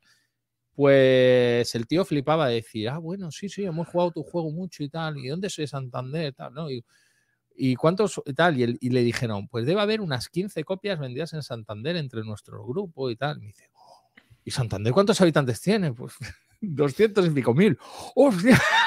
El tío yo pensaba que era el, el paraíso bélico esta ciudad, debía ser pensar. Entonces le, le flipaba, porque ¿cuántas copias se sacarán de eso? No lo sé. Igual cuestan 80 pavos, pues porque han sacado mil. Y ya sabes que aquí, o sea, nosotros hemos mejorado, hemos permitido que Looping Games siga teniendo un precio en determinados juegos que estaban reeditando, precio de 2019, porque si los hacemos ahora con los franceses, con Origames, ya no hacemos solo 2.000, hacemos 2.000 para España y 2.000 para Francia. Pero como imprimimos más juegos, hacemos, como, como es la misma caja, las mismas reglas, hacemos producción conjunta. Entonces nos mejoran precios porque al final les meto dos 19 a la vez y para mí tantos, y llego yo a 10.000 ejemplares, por ejemplo. Y hacemos 10.000 ejemplares, 2.000 de este para mí, 3.000 para este, 2.000 para mí, 3.000 para este, ya está. Y eso nos permite bajar precios de coste y eso nos ha permitido que, oye, pues no, no necesitamos subir el precio de los juegos de momento. Hemos subido algunos a 26, de 24 a 26, pero hay otros que hemos reeditado que siguen con el mismo precio en el 2019, que es la hostia, que, que es que todo ha subido. La cesta la Pues, compra. La verdad que es admirable los precios que tenéis. Así que enhorabuena por eso, porque. No, porque perfectamente lo podías poner a 30, 32, 35.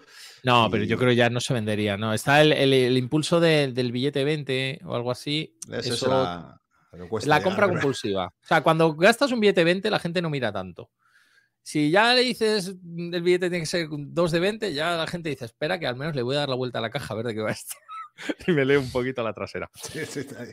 De todas maneras, en el tema del precio de los juegos, yo creo que las quejas de la gente vienen, aparte de que todo ha subido de precio y que los juegos Sí. son mucho más caros comparativamente con el coste de la vida y tal, eh, las quejas de la gente creo que vienen cuando se produce una desconexión entre el juego y el tipo de público al que va dirigido. Quiero decir, Totalmente.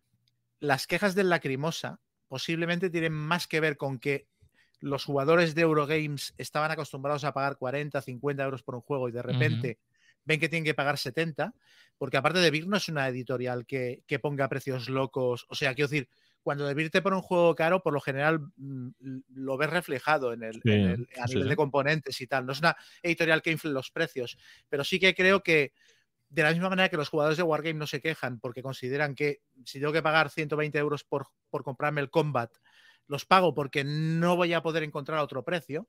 O yo como jugador de Kingdom Death Monster ya sé que una expansión me va a costar 120 pavos. Y bueno, pues es lo que hay, ¿sabes?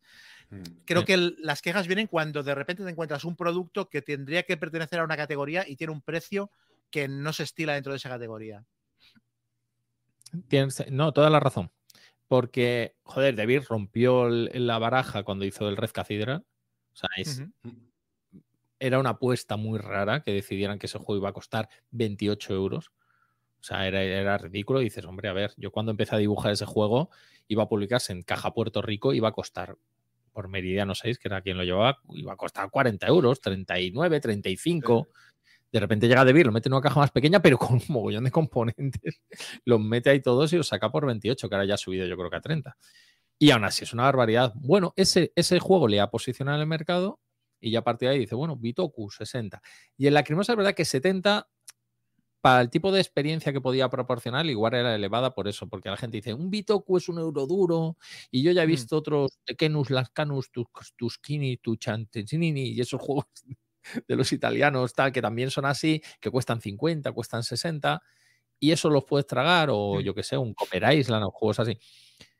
Y el Lacrimosa ahí rompió un poco lo de 70, mató. De hecho, por eso yo creo que el Jerusalén está en 50, yo creo que está. Sí, 55. 45, 50. Que ta- que De todas maneras, es curioso porque con los euros duros la gente es más comprensiva. Es como si a mayor dificultad no pasa nada por pagar más dinero. Nunca lo he entendido eso. Tío. es, Es un pero party, por- ¿por qué porque- cuesta 50? Sí, un Lacerda Pero- pagas 100 pavos sin problemas, pero el Castillos de Borgoña, la edición esta deluxe, Sí, sí, sí. 85 pavos, pero ¿qué dices? No sé qué, es muy curioso. Joder, pues re- recaudó la vida, pero por lo de siempre, vamos. Pero, pero es verdad, y pues esto en- enlaza con lo de los Wargames. Pues un Wargame 80, bueno, pues es 80, pero es un juego que me daba muchas horas. nah, no lo vas a sacar y lo sabes. pero bueno. Mm. No, no, no, pero sí es cierto. Cuando han sacado juegos, por ejemplo, ¿qué juego había? El Feed de Kraken. El Feed de Kraken es un party mm, Hmm. de estos multitudinarios, de los difíciles de sacar, de estos que tienes esperando en la estantería diciendo qué bueno es, a ver cuando tengo el momento justo para poder usarle. Y claro, como cuesta tanto, al final dices, joder, pues es que para cuando tengas seis, siete personas, pues igual me saco un Resistencia Ávalo o un Mm. Secret Hitler o algo así que no me ha costado tanto dinero. Sí. Entonces, sí, yo, yo es, es jodido. Por ejemplo, el mercado de Lisboa, ese de Vital Cerda que hablábamos, es que es un juego abstracto que vendían como por 40 pavos. Para, con una experiencia de juego de unos 20 minutos, media hora. O sea, yo creo que estaba desnivelado muchísimo. Yo digo, como a Vital la Cerda le dejan hacer en el Griffon, más o menos, como no, estas son las cajas, tal, vale. Igual que el Boss Factory es un euro medio y también debe costar 60, 70, tiene una producción de la leche. Pero también yo creo que es, dices, hostia, para la experiencia que proporciona son euros de 35, 40, creo yo. Pero bueno, pues eso, que todo ha subido. Oye, pues es así. Y la gente tendrá que acostumbrarse a los nuevos precios. De todos modos, la gente se queja de los precios y volvemos a lo mismo. Coño, mirad bien el mercado. Hay juegos muy buenos, muy bien hechos, muy bien producidos, muy tal, que no están des- que no están. O sea, Sí, sí, que no son tan caros. Sí, sí. No son tan caros. O sea, es- Pero la gente Pero se le la gente se necesidad. Claro, Bueno, exactamente. La gente ve uno determinado y dice, yo es que quiero este, y este es muy caro. Y dices, bueno, pero tienes otros cinco que, se- que están mejor de precio y son igual de buenos. Y no Hmm. pasa nada. Mm. Bueno, yo creo que ha sido un buen repaso, ¿no? A- a- Esperemos que hayáis aprendido y que ya no haya discusiones en ningún grupo de Telegram. No, habrá discusiones, claro que sí. De esto la gente se ha olvidado mañana, ya está, no pasa nada. Sí, según lo publiquemos, se ha olvidado. Eh, Chema, no sé si tienes alguna pregunta para Pedro, si no pasamos a hacer reseñitas. No, yo creo que ha quedado bastante completo Sí, ¿no? eh, su explicación, sí, sí. Pues nada, pues damos por acabado esto y vamos a las reseñas.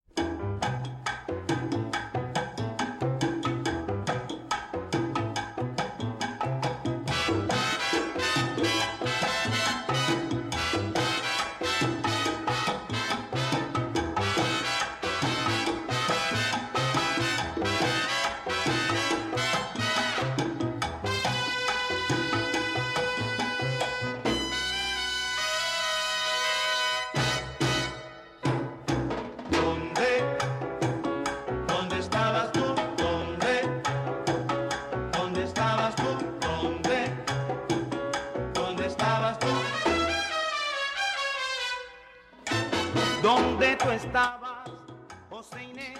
Oye, aquí quiere. Chema, empieza tú, que así. Pedro respira. No, no, recargo el Cali mucho. espera. Y por tu culpa escribimos el Eh, bueno, tú y yo íbamos a reseñar a Pachas el. Nos metemos con el Jerusalén. Venga, dale. Ya, ya que estamos, ¿no? Ya enganchamos ahí un poco como hemos hablado ahí. Pues venga. Pues nada, Jerusalem Anno Domini, publicado por Debir y diseñado por Carmen G. Jiménez. Que, bueno, pues es un juego, es un Eurogame muy temático, basado, bueno, seguramente en la franquicia de superhéroes más famosa, eh, hasta, hasta que llegaron las películas de Marvel, que es la Biblia. ¿Eh? Bueno, también inspirado en películas como Jesucristo Superstar, La vida de Brian, etcétera. Y nada, pues eso, la última cena en. Mira, Gonzalo ya se. Vamos a reseñar juntos y se pira. Me encanta, esto lo hizo el otro Es- día. Es, fantástico. Es, es una cosa. Es como hacer una sesión de espiritismo y que de repente pierdas el contacto. Pues nada, un juego eh, ambientado en la, en la última cena para dos a cuatro jugadores de peso medio, más o menos. Yo la verdad es que yo estuve muy metido en el, en el proceso de creación del juego porque yo eh, fui con David Esbrí al, al playtesting que se hizo en, en- en la sección de protos del DAO. Me invitó, me dijo, voy a probar hoy este juego, ¿te vienes? Y hombre, por supuesto, tira. o sea, es que con este tema voy para allá. Sí, sí. Entonces, lo probé, la explicación me pareció un poco farragosa, luego participé en la reescritura del reglamento y luego cuando lo he explicado después de jugarlo con el producto ya acabado me he dado cuenta que es mucho más fácil. O sea, a veces tienes que tomar distancia con estas cosas para... Cuando estás muy metido en el, en el proyecto llega un momento que pierdes la, la- la objetividad, ¿no? Pero bueno, es un juego básicamente de, de colocar trabajadores, gestionar recursos y, y todo mm, em, a base de jugar cartas y tienes que llevar, cada jugador controla una facción de, de seguidores de, de Jesus y los tienes que llevar a la mesa de la última cena y colocarlos lo más cerca que puedas de los apóstoles y de Jesús. Entonces al final de la partida puntuarás por la cercanía de los seguidores respecto a los apóstoles y a Jesús. Jesús da más puntos, los apóstoles, según el color, hay apóstoles de tres tipos, te dan unos puntos u otros, y luego Judas te da puntos negativos. Y entonces el juego es, hay mucho meneo de eh, quitar a un seguidor del otro para ponerte tú, o mover un apóstol para qué tal, y todo lo haces con cartas. O sea, cada turno juegas una carta y la carta te dice lo que puedes hacer. Y básicamente puedes llevar a los seguidores a tres localizaciones que son el lago, la montaña o el desierto, y allí obtienes recursos. Y otra acción que puedes hacer es llevarlos desde la localización en la que estén a la mesa de la última cena. Y los recursos los utilizas para pagar efectos, etcétera. Y luego hay como mecánicas secundarias que te dan puntos adicionales, que es, ah, por ejemplo, juntar, ¿cómo se llaman? Las parábolas. Hay un- unas parábolas que las puedes ir comprando e irtelas eh, colocando en tu zona de juego, que van por numeración y cuantas más parábolas tengas al final de la partida, más puntos te llevarás. Es como una set collection. Y básicamente el juego es eso, no tiene mucho más. Hay un- una especie de reloj del juego que es el Sanedrin, que va subiendo y va disparando efectos, que además el jugador que consigue mover el Sanedrin se lleva puntos extra cuando se disparan esos efectos, y cuando Sanedrin llega al final del, del marcador se acaba la partida. Y en un momento dado, si todos los apóstoles están en la mesa de la última cena, el Sanedrin dijéramos que dispara la velocidad de movimiento para acelerar el, el final del juego. Entonces, básicamente, cuando temáticamente, cuando detienen a Jesús eh, al acabar la cena, pues se acaba, se acaba la partida. Y tiene un par de mecánicas curiosas.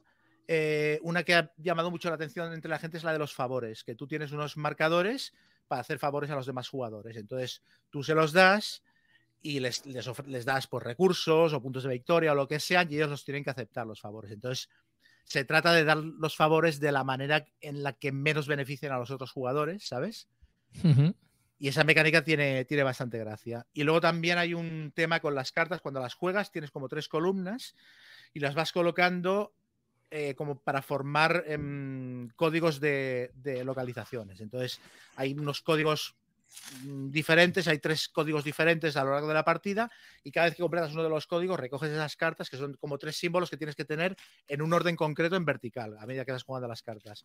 Cuando tienes un código descartas esas cartas y eso te permite mover un apóstol a la mesa de la última cena. Y aparte de que lo colocarás de la manera más beneficiosa para ti, para que tus seguidores queden justo detrás de él y te puedas llevar sus puntos, cada apóstol que colocas en la mesa de la última cena dispara un efecto extra que te da más recursos o puntos de victoria o dinero, etcétera. Y entonces todo el juego es eso, jugar las cartas y el meneo de seguidores y de apóstoles para intentar a codazos colocarte en los mejores sitios de la mesa y tal. Sí, he visto yo fotos, eh, pero vamos, eso era eso era el, el venidor, el, el festival. Sí, de- sí. Madre mía, cuántos meeples metidos en la misma habitación. Sí, sí, es que Por podría favor. estar ambientado en el Primavera Sound o en el Sonar perfectamente. ¿eh? Le dijeron a la diseñadora que hiciera la, la tabla redonda, le- cuando al principio del diseño del juego que, que le dijeron que el tema le iba a dar problemas, le propusieron temas alternativos. O sea que el juego es muy temático, pero ves que se podría haber ambientado con algunos cambios en otra, en otra cosa parecida de, de gente acumulándose. Sí, pero yo estuve escuchando a Carmen en, en el Descubriendo otros juegos, en el DOJ, la entrevista que le hicieron Fran y Gonzalo, que estuvo súper bien porque un chapó por esa señora, como lo explica todo. Sí. Y claro, es que es una teóloga, es apasionada de- del tema. Entonces, cuando ya haces algo partiendo de ese tema y partiendo de esa pasión, por muchas ganas que tengas de publicar, si te lo van a publicar y va a ser del Rey Arturo, pues como que no. No. como que no. Sí, ya, Y bueno, era como, como en Turn de News, ¿no? Creo que, que le dijo, mientras lo testeaba con un compañero, dice, oye, pero tienes que cambiar el tema, que puede ser delicado y demás. Y dijo, mira, si no lo publico, no lo publico, pero es que este es el juego que Claro. quiero publicar. Claro, ¿no? ¿Para qué? No, no, Eh, totalmente. No, Además, ahora mismo es eso, el, el tema puede vender bien y este tema puede vender bien, porque no hay otra cosa similar.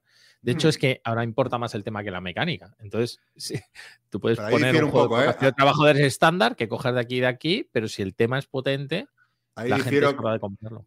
que hay bastantes juegos con temática cristiana. De hecho, yo fui patrón, eh, mecenas de. Hay una editorial americana que hace juegos todos eh, bíblicos. Y me, me- fui de los que caí en uno de ellos. Eh, ¿Y cuál era? que, eh, si Ah, Zanzón era asesino saduceo. ¿Cuál era? Era uno ¿Que era de temas bíblicos? ¿Cuál? Hay de todo. Uno Mira, con el jardín del. Edén, con los setas del King- carcasón. ¿y qué? Kings of Israel, creo que era. Mira, creo que lo he encontrado. Sí, creo que era este. Kings of Israel, que es de, eh, de, de Fangel Games, sí, creo que era este. Era. Y, pero hay más. esta editorial saca muchos de este, pero luego he visto en la BGG hay una lista y hay, hay, hay muchos, claro, con temática. Eh, con Sí, pero es que en la temática. BGG también hay bíblica. muchos, mucho nicho, bueno, no sé. Pero Sí, bueno, pero mira, ahora mismo, ella tenía ahora muy mismo es una claro. temática arriesgada y ella lo tenía Sí. claro. Y DeVir es una editorial adecuada. ¿Por qué? Porque DeVir, con las filiales que tiene DeVir, que tiene Chile, México, Italia, Portugal, coño, que no, tiene, no hay DeVir Israel, que ahí igual no vendería el juego.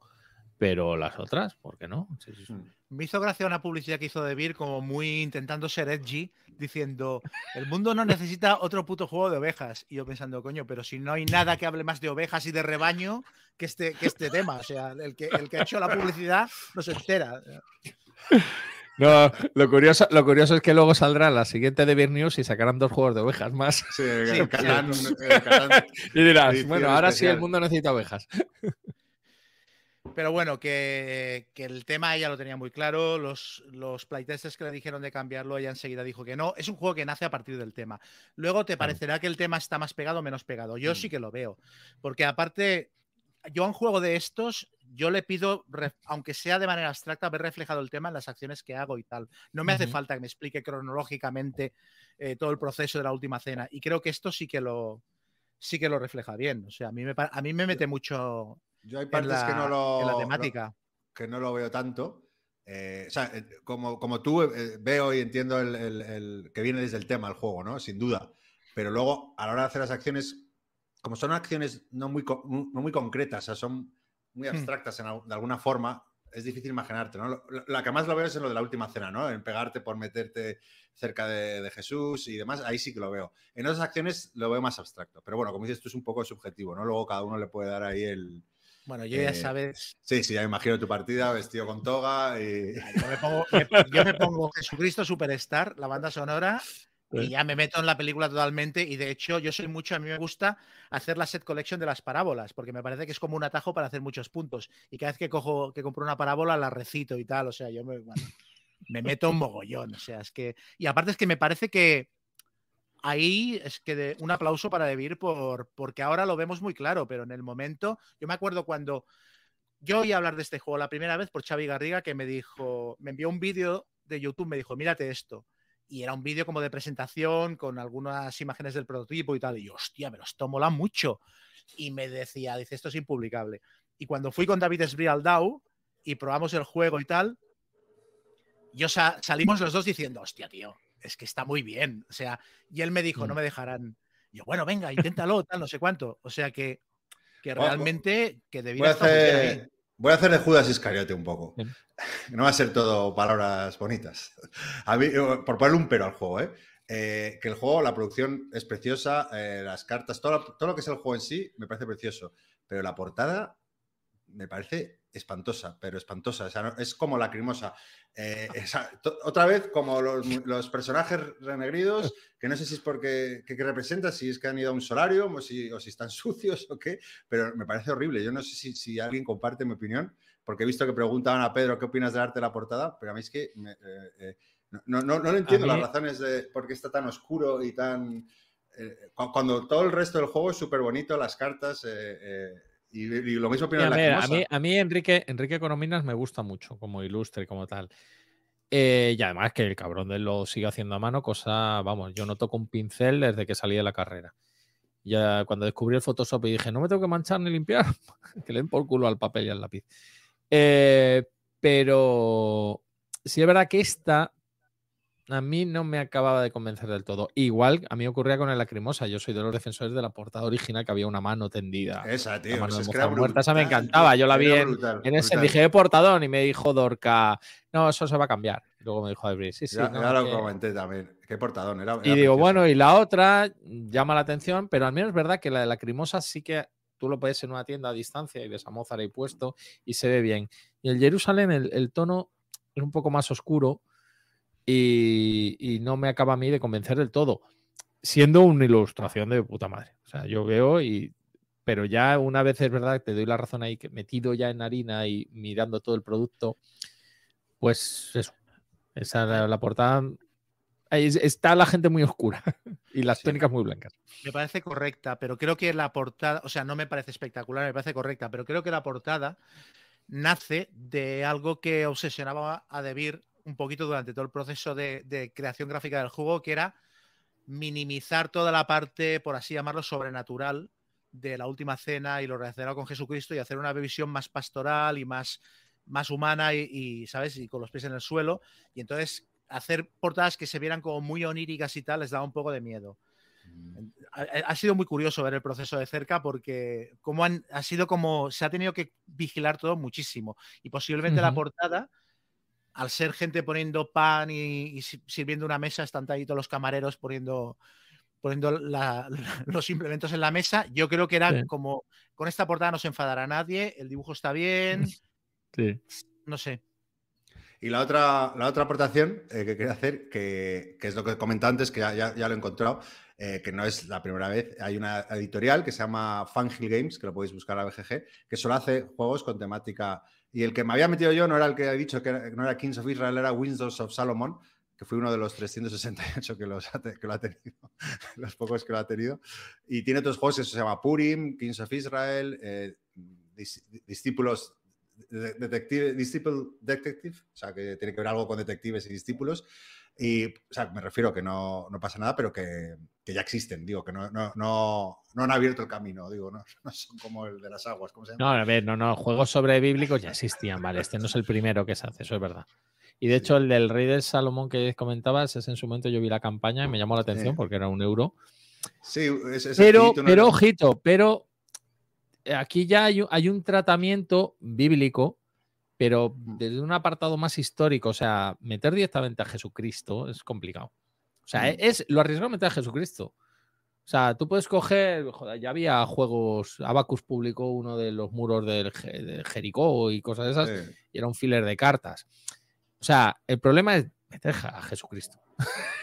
Jesucristo es el polémico en la Biblia. Luego hay otros. Hombre, a ver, no vas a hacer matanza de niños, un juego de matanza de Herodes, yo qué sé.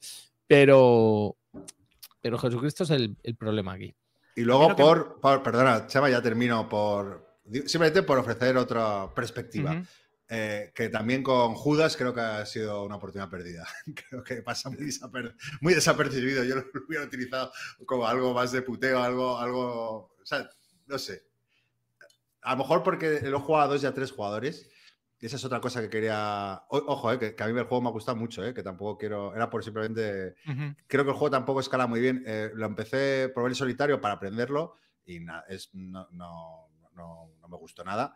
Luego lo jugué a dos y, claro, quita todo lo de los favores, que yo creo que pierde también muchísimo. Eh, ojo, me gustó, pero el juego dije, bueno, eh, Lo otro más. Y claro, cuando ya lo jugué a tres, a cuatro no lo he jugado, eh, pues eso lo gana, gana- claro, lo de los favores yo creo que, que- que mola mucho.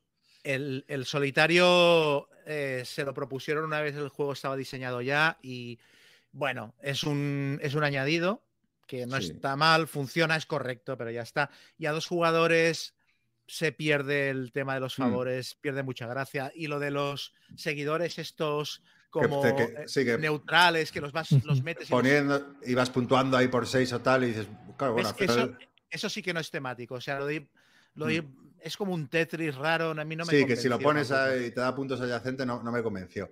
Entonces no el creo juego que es para muy 3 bien, o. 4. Sí, el juego es para, duda. es para 3 Pero o 4. Judas, tío, tenían que haber hecho algo más cañero con Judas.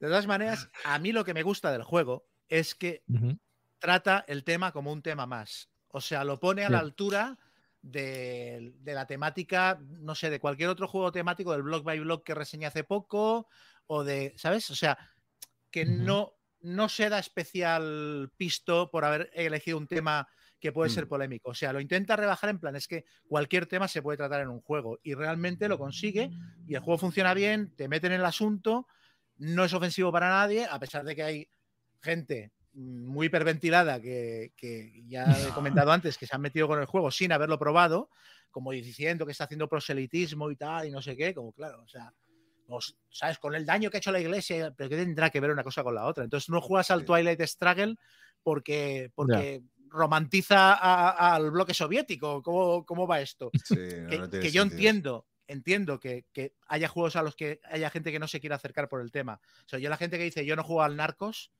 ¿sabes? Porque Pablo Escobar está demasiado reciente, yo lo entiendo perfectamente. Y, a- el Sí. que me diga yo no quiero jugar a esto, lo entiendo perfectamente. Pero creo que una vez lo juegas te das cuenta de que es un temático que funciona con un tema distinto, pero Mm. que es un temático que funciona. Sí, bien. Totalmente, sí, sí.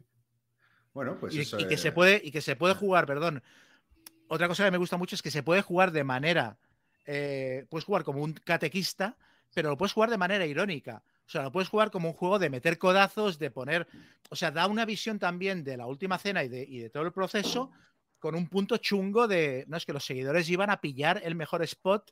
¿Sabes? Y sí, sí, Jesucristo la bondad, pero los de la otra facción que se quiten, que me pongo yo. es- tiene este punto así como, ¿sabes? De marraneo, que es muy chulo y que lo, y lo puedes jugar haciendo comedia. O sea, no sé, a mí me parece que está, que está muy bien. Ah, Sí, a mí, a mí también, ¿eh? que he, he dicho solo cosas puntillosas, pero, Pero no me- todo lo que has dicho, todos tus peros, estoy bastante de acuerdo con todo. O sea, no es un juego Mm. perfecto, pero es un Mm. juego que funciona bastante bien Mm. y con un tema muy chulo.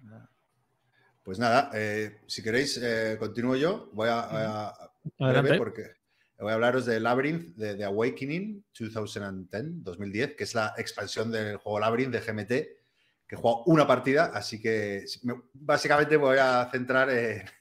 Como es un juego Otro, otro tema polémico. Bien, me tenía que haber preparado un juego con tema polémico, o sea, porque hablamos de... Eso, No sé. ya sabes, ahí tienes libertad para cambiar sobre la marcha. Ya, ya. Pero bueno, eh, bueno, juego diseñado por Volko Ruke y Trevor Bender. Eh, y como digo, me voy a centrar un poco más porque es complejo de explicar y no sabría hacerlo. Eh, un poco las diferencias que tiene con el juego base, ¿vale? Que son bastantes y, luego doy una pequeña opinión sobre esa partida que me ha gustado mucho y adelanto, ¿no? Las diferencias son, bueno, primero el mazo de eventos, sabéis que es que mm, el Labyrinth eh, te viene un mazo y cada jugador juega o sea, tienes tu mano y juegas dos y luego el siguiente jugador juega otras dos.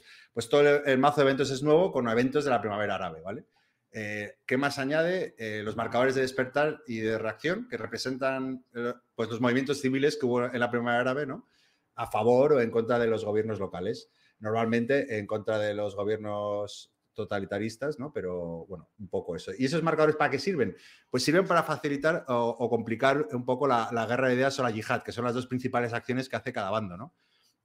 Por lo tanto, para cambiar la gobernabilidad, ¿no? Al final el juego se trata un poco de, cada bando intenta eh, que gobierne pues su, su facción, por así decirlo, ¿vale? Eh, y además es que lo acelera porque se hace de manera automática. Eh, hay eventos que te, te añaden eso- esos tokens y, y luego si tienes un número determinado al final de la ronda, pues provoca que eso se vaya acelerando y vaya, y vaya cambiando de gobernabilidad, a diferencia del juego base que no lo tenía. También hay una nueva mecánica de guerras civiles que, también viene provocada por, por algunos eventos y, y hacen que las tropas, eh, en concreto, bueno, otra nueva unidad que son las eh, unas, unas milicias, creo que se llaman, ¿no? Eh, que también eso, que se disparen al final de cada turno y, también provocando que la gobernabilidad vaya cambiando más rápidamente respecto al juego base. Y por último, que me es también los- el califato, ¿no? que también destaca, que es la, la- la posibilidad que tiene el yihadista eh, para jugar algunas cartas concretas y convertir uno de los países islámicos en la capital del califato, ¿no? Y que esto le pone un punto de recurso, que una de las formas de ganar de, de- de la yihad es, es ten- es seis pu- es tener seis puntos de recurso, si no me equivoco, ¿no? Entonces, pues es, muy potente, ¿no? Si lo consigue hacer. Y bueno, un poco esos son los cambios principales eh, y, como digo, estos cambios a mí hacen que el juego para mí sea... Yo había jugado cuatro veces, muy separadamente. Es un juego que todavía no tengo interiorizado de- del todo, pero como acaba de salir la, la aplicación en, en iPad, eh, pues lo estoy jugando bastante y ya como que lo voy interiorizando todo más, ¿no? Eh, de hecho, siempre lo juego con Calvo Espósito, que lo comentabas tú, Pedro, antes, que me hace de mi, de mi sensei y, y me recuerda todo y, y- y me, y me ayuda ahí a, a- a- a repasarlo todo, ¿no? Y bueno, eh, esto, la, la ventaja de esta, de esta expansión es eso, ¿no? Que hace el juego muchísimo más dinámico con estos marcadores de despertar y de reacción, ¿no? Porque influyen automáticamente en, en las guerras de ideas y en la yihad, ¿no? Y, y luego también esto provoca que muchos países que en el juego base ni se tocan, o sea, que no rozas, porque al final Sí. te vas a los que tienen más, a los que generan más, más puntos de recurso, eh, pues claro que, que automáticamente se activen también y que pues te tengas que mover por ahí eh, y el otro tiene que estar atento de que no cambies tú la gobernabilidad de esos países que eran un poco eso, que estaban un poco fuera del tablero, Ujú. que no entraban en juego, así que muy, muy chulo. Luego eh, el mazo de cartas, los eventos, pues que son muy temáticos, ¿no? Son se y, y sobre todo que se centran en muchos aspectos políticos, ¿no? Más que más que de, de guerra per se, ¿no? Que, que a mí me- me- siempre me gusta más todo lo, lo- lo político. Eh, también eh, las cartas, creo que también eh, todas las cartas tienen menos cartas de tres operaciones. Eh, con lo cual también la- la- hay una acción de, de la- de reserva que te permite guardar puntos para otras acciones, pues adquiere más, más sentido, ¿no? Porque no son tan potentes las, las cartas como, como esto. Como contrapartida, algunas cartas, eh, con- a, a mí, me, eh, incluso a Calvo, que lleva 20.000 partidas, algunos eventos no, no sabemos bien descifrarlos, ¿no? Ciertamente, algunos eran un poco complejos, pero bueno, siempre hay respuesta para todo en la BGG. Y bueno, eso, en definitiva, creo que la expansión eh, mejora un juego que para mí eh, ya era muy bueno, que al principio, la primera parte y la segunda, me parecía un poco opaco, que no, no es tan evidente lo que hay que hacer como un Twilight Struggle, por ejemplo. Eh, y eso, creo que le añade mm, dinamismo, variabilidad y más estrategia con esto que mencionaba de que se van activando nuevos países de manera automática. Y, y la verdad que muy contento de haberlo jugado y, y de seguir aprendiendo este juego que, que la verdad que a mí, me, a mí me tiene muy enganchado, que era una- uno de los retos que tenía este año, ¿no? Jugar es- este estilo de juegos que, que los tengo un poco abandonados o que no lo doy tanto como quisiera. Y, y nada, deseando que también tengo ahí cogiendo polvo probar la, la última expansión, la tercera, que no me acuerdo el nombre ahora, pero bueno, hay otra. ya lo comentaré. Es que es un, es un tema tan actual que se va expandiendo a tiempo real. Sí, o sea, como sí, exacto, sí, ocurren cosas con la guerra, con tal, ¡pum! Puedo sacar expansiones nuevas. Ujú. Pero vamos, ya te digo que, que merece mucho la pena si os gusta el base porque le añade, o sea, que, es- que- que se nota la expansión, ¿no? No es un pastiche de que cambien, sino que hay varias cosas que introducen que también lo hace más complejo. Eso también es verdad, que no es un juego fácil de ver y un poco opaco, ya digo, al principio, porque no sabes muy bien qué hay que hacer. Tienes, cada bando tiene cuatro o cinco acciones y, y a veces cuesta ver, porque claro, si tú mueves una cosa, significa que o sea, hay varias cosas interrelacionadas, y, y- pero bueno, muy chulo. No sé, ¿vosotros habéis jugado Labyrinth o no? No, yo Sí. no. Hace mucho. Con la, la primera edición, de hecho, la que tenía la caja más planita y tal. Mm. Bien, bien, bien. A mí re- me resulta muy curioso sobre el Labyrinth un- una opinión que tiene Xavi Garriga que dice que le parece demasiado reciente el, el Mm. tema. O sea, que, le, que no le convenció, le parece problemático porque le parece que no ha pasado suficiente tiempo como para coger distancia y tratar el tema con justicia. Esto me parece, me parece, a mí no me ocurre, pero me llama la atención. Sí, eh, eso, hablando con un, con un diseñador, eh, le propuse un tema de moderno, así, ¿no? Eh, y me dijo que no, que también, un poco lo mismo, ¿no? Que, que temas modernos a no le gustaba porque eso, que necesitan reposarse y que pueden ser sensibles y tal, pero sí, sí, sí, sí, es verdad, es curioso. Lo que pasa es que, bueno, eh, Volko, que es el diseñador o co-diseñador en este caso de este juego, claro, él trabaja con la CIA, o sea, él... Sí. eh, entonces, claro, eh, para él debe ser como, no sé, como hacer un party, digo. Me lo imagino roban- robando documentos clasificados de la Sí, CIA sí, y tal, y, en un juicio, y robabas por los espías rusos, no, para hacer un juego. Me estoy Así es. documentando. Pero bueno, pues nada, Pedro, cuéntanos tú qué nos traes. Pues yo voy a ser más normal, porque mira, uno de los últimos que juego mucho es el paleo. Que yo no sé si habréis hablado aquí del paleo, no habréis hablado del paleo, pero tiempo, eh, joder, sí. es fl- flamante ganador del juego del año y tal. Y yo le descubrí hace poquito. Y me enamoró, la verdad es que me enamoró. Y enlaza bien con el concepto que hablábamos antes de eh, cómo de temático puede ser un euro. Y es una cosa que a mí de este juego me ha gustado mucho, porque siendo prácticamente independiente de idioma, como quien dice y tal, consigues montarte una historia blanca, ¿vale? Es un juego alemán para toda la familia.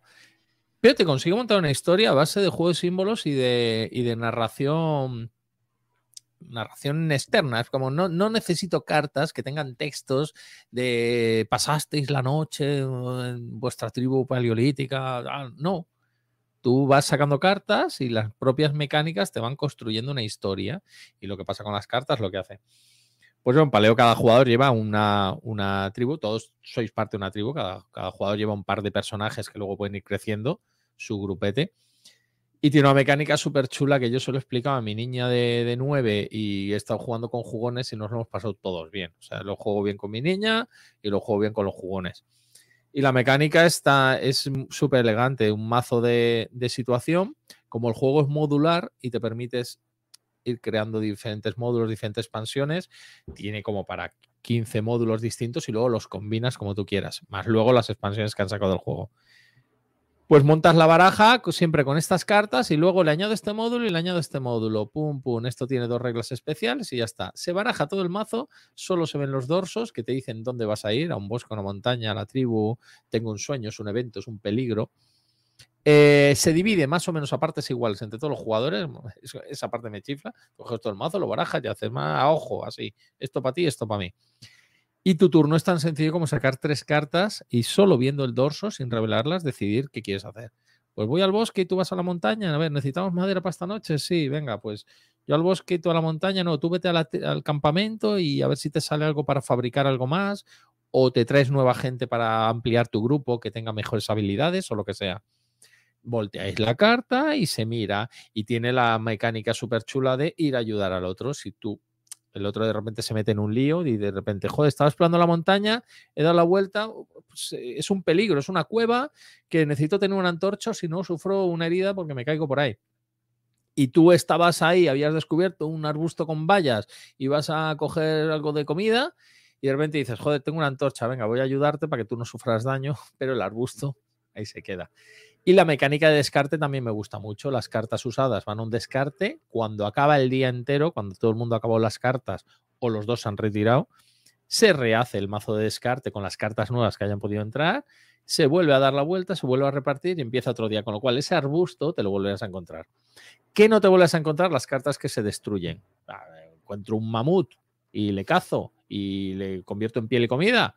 Esa carta al cementerio. Encuentro un tronco tirado bueno, pues si invierto uno de tiempo, cojo una maderita. Pero si invierto tres de tiempo y tengo una herramienta, cojo cinco de madera y le destrozo el tronco, ya me lo llevo entero. Pues venga, pues voy a aprovechar el viaje y lo destrozo. Eh, eso está muy chulo. Y eso combinado con que cada partida te van incluyendo reglas nuevas, cada evento, y que se empieza a complicar. O sea, la primera partida normalmente te la acabas, la segunda de los lobos y no sé qué, igual te cuesta un par de veces, pero la acabas. Ya estoy en una de invierno que ya la he jugado dos veces y todavía la hemos palmado a ver la tercera, a ver si me la acabo y puedo seguir avanzando. Y vas descubriendo cosas, te viene gente nueva a la tribu, te piden cosas y todos, todo, todo independiente de idioma, que es una cosa que me fascina. Todo es abstracto, pero, pero la narración se va construyendo en tu cabeza y bueno, en la cabeza grupal. Y llega la noche, hay que dar de comer, llega la noche, hay que hacer las cosas especiales que tienes escenarios, esos escenarios lobos los lobos te atacan todas las noches, a no ser que te los vayas cargando. Y por cada lobo que te hayas cargado, pues ahorras algo de lo que tienes que perder o trampas que construyes para librarte de los lobos, cositas así. A mí me ha, me ha fascinado y, y, demuestra que la deriva que ha tomado esa editorial, Hansen Gluck, que siempre ha sido una de mis favoritas, porque Hansen Gluck es lo contrario de Maldito Games. Bueno, aparte que Maldito Games no hace juegos propios. O sea, pero Hansen Gluck es, vale, yo tengo un Evergreen que es el Carcasón, que yo lo amplío, me va dando dinero y tal pero todos los años le dedica, todo el año, se lo dedica a un juego. Un juego ya ves. Un juego y lo desarrollan y lo desarrollan y lo publican a lo grande. Y a veces han fracasado, pero la mayoría de las veces son juegos muy bien hechos que escalan de puta madre, de dos a cuatro jugadores y a dos se funciona igual de bien que a cuatro. Y aquí hicieron una deriva porque sus últimos juegos ya formato euro tradicional, esa cajita que tenían rollo Puerto Rico y tal, no habían ido tanto, ellos se dieron cuenta, dice, el sector, el mercado está cambiando. Hay que cambiar el tipo de juego, hay que hacerlo más narrativo, ya igual la gente no quiere un euro abstracto, porque yo tengo juegos de Hansen Gluck que son buenísimos, como el Attica, como el Vikings, como cualquiera de estos, Y son euros, donde el tema, no es como el Jerusalén, el tema se le ha pegado después de que algún autor te ha enseñado una mecánica chula. Y tú dices, joder, qué mecánica más chula. Pues el Vikings que tienen ellos, hacer de todo menos ser vikingo. Pero, la- pero es un juego que yo disfruto un montón jugándolo, porque la mecánica está muy bien. Pues aquí han ido cambiando. Y el plan B que estuviste hablando la, la vez pasada, también dices, coño, qué mecánica, qué tema más raro. Que yo, por cierto, yo cuando te escuchaba, yo no sabía de qué iba el juego. Yo lo había visto en ese, pero bueno, a veces que salgo del stand digo, ah, esto es lo nuevo de estos.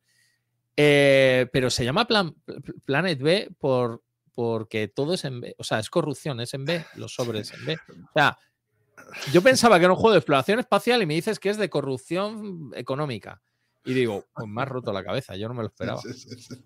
Bueno, en teoría es que vas a. eh, el mundo está hecho mierda y entonces estás en un Planet B. Que vamos, ¿no? Que es como que ya está todo hecho mierda. A ver quién, quién es el más corrupto y saber si quien pueda. Es un poco la prisa. Y tiene- la verdad que tiene todo ese tono un poco cachondo que, que está muy bien. Ese tono gamberrillo que tiene el juego. Pues eso, pues yo con el paleo encantado. Voy a ver si me encuentro las expansiones pequeñitas que sacaron y ya cuando acabe con tal me compraré la grande que hay. Porque me lo estoy pasando como un enano. Yo Me gusta, me gusta mucho. Me arrepiento de. No le di. Yo creo que lo compré en confinamiento o algo así. No sé si había sido ya. Y no sé si está deprimido o qué, pero no, lo jugué una partida en solitario y no, no, no me cautivó. Y luego me arrepiento porque todo el mundo habla maravillas. Bueno, ya hemos hablado. Es que hay una parte, la parte de cooperativa, ¿vale? En solitario puede funcionar, que no tengo que no, yo no lo he probado. Pero la parte de discutir solo habiendo desvelado tres cartas y decir, Ya. a ver, tengo montaña, peligro y no sé qué. Claro, es que las cartas que nos coges vuelven a su sitio, con lo cual, si vas evitando los peligros, que son malos, llegará un momento donde robes tres peligros seguidos. Mm. Ya. Claro, hay forma de librarte de eso. Forma de, ah, pierdo tiempo. Mira, aquí si hago, recolecto esta valla o cazo este tal, pierdo dos de tiempo. Y es que las siguientes dos cartas que pierdes son de peligro y las retiras. Luego volverán, pero ya volverán distribuidas y no te los tienes que comer. Y a veces es bueno ver una de esas cartas para ver qué pasa. También es bueno conocer. Luego tiene ese rollo de que cuando conoces un poco un, un módulo, claro, vas mejorando un poquito porque vas descubriendo sus secretos. Claro, conoces jugando entorno. bien, claro, pero ya optimizas mejor. En eso yo, por ejemplo, a la niña ya le he dicho, recuerda que cuando vayamos a por la miel, si no nos hemos cargado antes al oso, el oso nos da un guantazo que nos quita dos de vida. ¿eh? O llevas a un tío que lo aguante la hostia, o antes vamos a ir a por el oso. Antes de- ves, Pues cosas de esas. ese es un buen ejemplo de un juego que con una estructura de turno bastante abstracta, o sea, la narrativa supura y acabas metiéndote en el tema. O sea, yo no necesito que me cuenten una historia lineal para que decir este juego es temático. Claro. Yo en el paleo me parece que, sea, las sensaciones que tengo jugando al paleo son las mismas que tengo jugando al Robinson Crusoe. Eh, a nivel temático, digo, Sí, sí, sí. por un juego mucho más sencillo, mucho más Mm. dinámico, etcétera. Y en la parte colaborativa funciona muy bien y, y preservar a la gente de tu tribu y, y construir objetos a base de acumular, ¿sabes? Para luego poder a- Claro. aspirar a cartas más cafres, no sé. Es que está todo muy bien encajadito. Está, He de decir está que se-. Se lo regalé a Keka por su cumpleaños, echamos dos partidas y, y no le gustó. y no le gustó, no le gustó Tinqueca, que... Tinqueca. Sí, no le gustó, pero que ella misma no lo acaba de entender. O sea, ella me ha insistido en volverlo a jugar para ver si le entra, porque le extrañó que no le, que no le convenciera el juego. Supongo que se lo vendí muy bien y, y luego tenía las expectativas demasiado altas, no sé. Arrancad en un escenario más avanzado, igual. Pues El primer escenario es sencillito, el segundo, Sí. los lobos, igual. Tal. Meteos en el del invierno, que es el tercero, que tiene un mogollón de cosas secretas. De, hay cartas de invierno que tú desvelas. Aquí hay unas huellas que te dirigen a algo y encuentras, yo qué sé, y, y te dan miedo abrirlas porque dices, coño, es que todo es malo. Mira, aquí hay algo bueno, pero ¿cuál toca? A mí me parece la hostia el juego, me parece buenísimo. Oye, llevamos hora y 45. No sé si queréis que hagamos otra ronda de reseña rápida o pasamos a Hay cosita linda. ¿Cómo lo veis? Yo, Lo yo, iba, yo no iba a hacer reseña, iba a, hablar, iba a hablar de Space Hulk, o sea que me lo puedo guardar para otro programa, ¿eh? no tengo ningún problema. Yo tenía. O sea, O ¿queréis? habla Si de queréis- Space Hulk. Claro, o sea, si queréis lo hacemos, hacemos así otra rondita rápida. Venga, va. Vale. Venga, pues eh, siempre esa macro partida. Sí, no, a ver, no voy a reseñar Space Hulk, he hablado de Space Hulk muchísimo. Lo que sí que voy a hacer, porque me lo han preguntado ahora ha habido como una especie de fiebre de volver a montar macro partidas de Space Hulk. No sé si a raíz de, o sea, no supongo que no porque yo montas una, pero bueno, he visto varias gente que me ha venido a, ¿cómo lo haces? No sé qué tal. En realidad no tiene mucho misterio montar una partida de Space Hulk tocha y a la vez es una cosa bastante complicada con la que nunca quedas contento. La partida de la Pseudurjay yo la monté la semana antes basándome en las premisas que me dieron ellos para organizarla. Se tenía que poder jugar en una tarde, que al final mm, no se jugó en una tarde, pero bueno, esto ahora lo explico. Se tenía que poder jugar una tarde y tenía que ser un número acotado de personas. Entonces yo en base a esto, pues me inventé un escenario, eh, lo probé en casa como pude, pero claro, es imposible probar un escenario de Space Hulk tú solo, pretender que funcione luego cuando lo juegan 12 personas. Entonces yo he montado partidas navideñas de Space Hulk para 10 o 12 jugadores durante muchos años y no todos los años te queda una partida compensada. No puedes esperar que salga una partida que esté perfectamente equilibrada para los dos bandos. O sea, siempre, siempre te va a colgar de algún lado porque es un monstruo demasiado grande. Y aparte es un juego con un tablero mm, modular que un pasillo más largo o más corto puede ser la diferencia entre que un escenario se gane o se pierda. O sea, si se te van dos casillas a la hora de diseñar un, pasillo, igual resulta que ese pasillo es indefendible para los marines porque se les echan los aliens encima y viceversa. Entonces, o sea, tienes que tener un poquito de actitud zen. Que esa mesa de Space no se gana ni con todos los seguidores de Jerusalén. Por aquí. Entonces, o sea, mm, mis mandamientos para quien tenga que organizar una macro partida de Space Hulk y espere que le funcione más o menos bien, son los siguientes. Primero, hazlo fácil. O sea, yo casi todas las macro partidas que monto me baso en mapas que ya existen, generalmente del Space Hulk Campaigns, que es un libro que se puede encontrar en PDF en internet, escaneado cutremente, pero por lo menos lo tienes. Cojo esas partidas que ya se supone que Games Workshop en su día las probó y modifico a partir de ellas y te suelen salir cosas bastante chulas. Entonces, por lo menos tienes una, una fase de playtesting que ya limpias, porque si intentas hacer un macro escenario de cero, lo vas a tener que probar mucho, va a ser muy frustrante para la gente que lo juegue y el proceso es demasiado doloroso. Y generalmente estas cosas mm, piden ritmo y que te funcione a las dos o tres veces que lo has probado y tal. Entonces, coge cualquier escenario grande de, de del Space Hulk Campaigns, el, el, Sentinel 5 yo lo uso mucho y si no cualquier otro y tira con él. Modifícalo, pero ya tienes una base. Después, ah, hay dos cosas que son la base de Space Hulk y que la gente tiende a modificar cuando hace macro partidas y que yo a base de hostias aprendí que es mejor tocarlas poco, que son el reloj y los puntos de mando. O sea, la gente cuando ve que un escenario grande de Space Hulk no le funciona, tiende a corregirlo dándole más puntos de mando a los marines o subiéndoles la duración del reloj. Y en eso lo que haces es cargarte el juego, porque todo el juego, toda la gracia de Space Hulk se basa en la tensión y los nervios que pasa el marine porque no tiene tiempo para mover todas las unidades y no tiene suficientes puntos de mando para moverlas a todas. Entonces, cambia el escenario simplificando el mapa o dándole más fuerzas al marine, pero intentan no mover demasiado ni el reloj ni los puntos de mando. O sea, como mucho, invéntate un capitán que dé un más dos o un más tres a los puntos de mando, pero yo creo que o sea, seis puntos, de uno a seis puntos de mando para todos los marines y que tengan que funcionar con eso. Y lo eso. Si quieres pones un capitán que de dos puntos extra o lo que sea. Lo digo porque yo durante años probé que cada escuadra tuviera un, dado de puntos de mando propio y al final todo el mundo corría demasiado y era muy loco. Y en cuanto al reloj, como que en las macropartidas la idea es que en el turno marine todo el mundo mueva sus unidades de manera simultánea, siempre y cuando se respete la norma de que cuando dejas de activar a un marine ya no lo puedes volver a tocar, los tres minutos, si quieres cuatro minutos, son más que suficientes. Porque la tensión de que no tienes tiempo tiene que estar constante en, la partida para que la cosa funcione. Porque si no, se, queda todo como una gaseosa en la que eh, te sobra un minuto de tiempo para hacer el turno y, yo creo que el juego pierde gracia. Después, en las expansiones de primera edición, no me acuerdo si en el Gen Stealer o en el Deathwing, hay una tabla para crearte escenarios a medida compensándolos a base de puntos. O sea, las escuadras tienen un coste de puntos y el coste total de puntos del, bando marine son el número de blips que puede sacar el alien. Ese sistema funciona sorprendentemente bien. Tienes que hacer algunos ajustes, pero como base para crear tu, escenario funciona muy bien. yo recomiendo mucho utilizarlo. Después, lo más importante es el mapa.